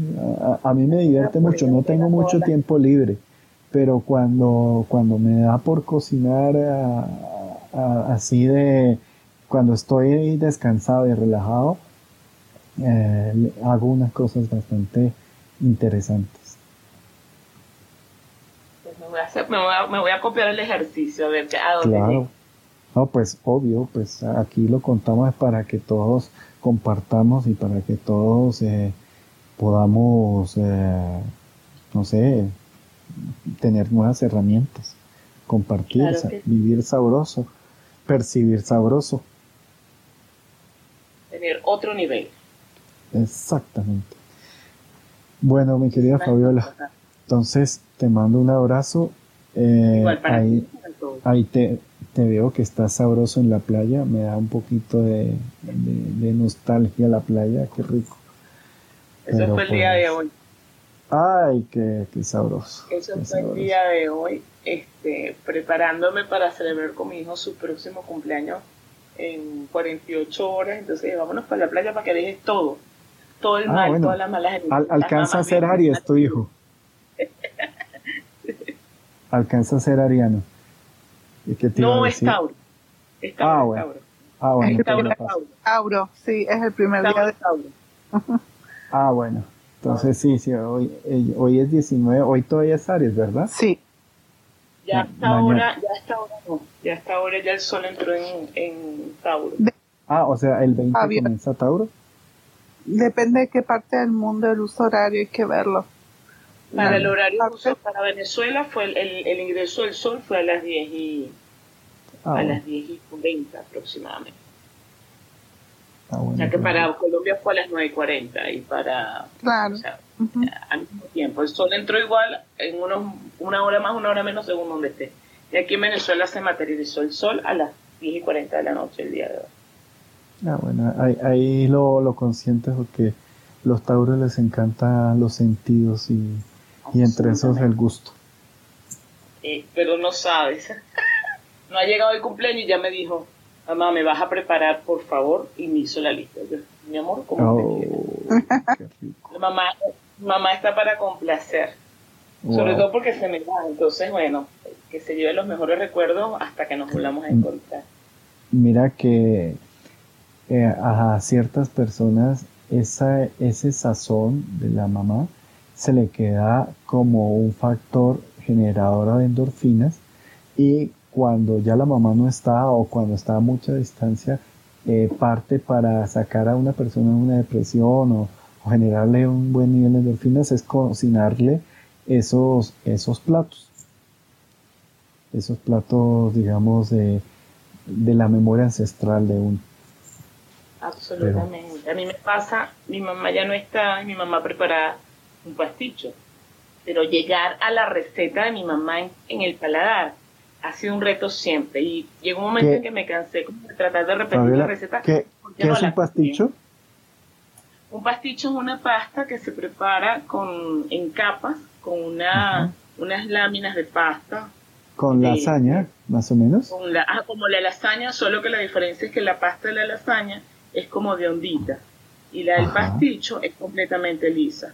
Y entonces lleva una ah. capa de salsa de carne, una capa de queso, una capa de salsa bechamel y una capa de pasta. Alguna gente les pone jamón, le ponen queso amarillo, pero aquí en mi casa, que se, hacía bien tradicional, era con salsa blanca bechamel, con, con eh, un guiso de carne, carne molida hecha en salsa, este, y, y queso. Y eso se lleva a gratinar, porque la pasta ya está precocida, se lleva a gratinar y mira, te lo estoy diciendo y se me hace agua la boca. me acuerdo, claro. Me acuerdo del de mi mamá y, y la verdad es que mi mamá era muy simpática porque ella decía, es un kilo de carne, dos ajíes dulces, un cubito de carne, no sé qué más. O sea, ya tenía la receta ya estandarizada porque siempre le quedaba igual. Y yo no copié la receta, yo hago cocina. Yo no copié la receta y estoy tratando cada vez que lo hago de, tratar de llegarle a mi recuerdo en paladar de, lo que ella hacía con la salsa, porque el truco está en la salsa de carne y no le doy, no hay manera. Y no está escrita. O sea, hacer una cosa que ya sea por rutina, pues. Eso le ha pasado a mucha gente porque a veces no es solo la receta, sino el ambiente. Además del ambiente, la receta. No, y la energía que le pone. Yo hago repostería eh, especializada para eventos y comparto mi receta del ponqué. Uh. No es lo mismo que yo te dé la receta y te, además te guío, te digo, bátelo tanto tiempo y voy contigo. Yo he tenido amigos fuera de, Venezuela que me dicen, ven que vas a hacer la torta conmigo. Y entonces ya hacemos una videollamada y juntos hacemos la torta. Y no queda. No les, ¿Qué le pones? No sé, las manos sucias, le digo yo. los corazones sucios. Yo no lavo los pues, peroles y por eso es que queda la torta buena. Pues mira que eso me pasaba con mi abuela. Mi abuela, eh, la forma que ella me consentía eh, era haciendo arroz con leche. O sea, un postre muy, muy básico, muy universal. Y a mí, cuando, cuando yo me, me quieren consentir, eh, hacen una pasta, digamos, un tagliatelle con, con pasta de tomate, pero de pollo y tomate, pero es particular. Y encontré un restaurante donde la hacen igualita. Entonces ya soy fan de ese restaurante porque ese lo hacía mi abuelo para consentirme. Y mi abuela me hacía los postres y me hacía ese arroz con leche y, y, a, ya una que otra persona le ha dado el, el punto. Entonces, precisamente lo mismo, es una recompensa para, para la memoria ancestral consumir eh, esos, esas comidas que le hacía a uno la, la, abuela o, bueno, no tuve mucho tiempo a mi madre, pero pues eh, mi abuela suplió bastante esa, esa parte de cocinar. De mi, de mi madre era los y, y las tortas de calabaza. A todos muchas gracias para estar aquí. Y, bueno, ya, ya nos vamos a dormir, a descansar, que mañana hay que trabajar, ¿vale? Entonces, a todos, eh, muchas gracias por estar aquí y buena noche.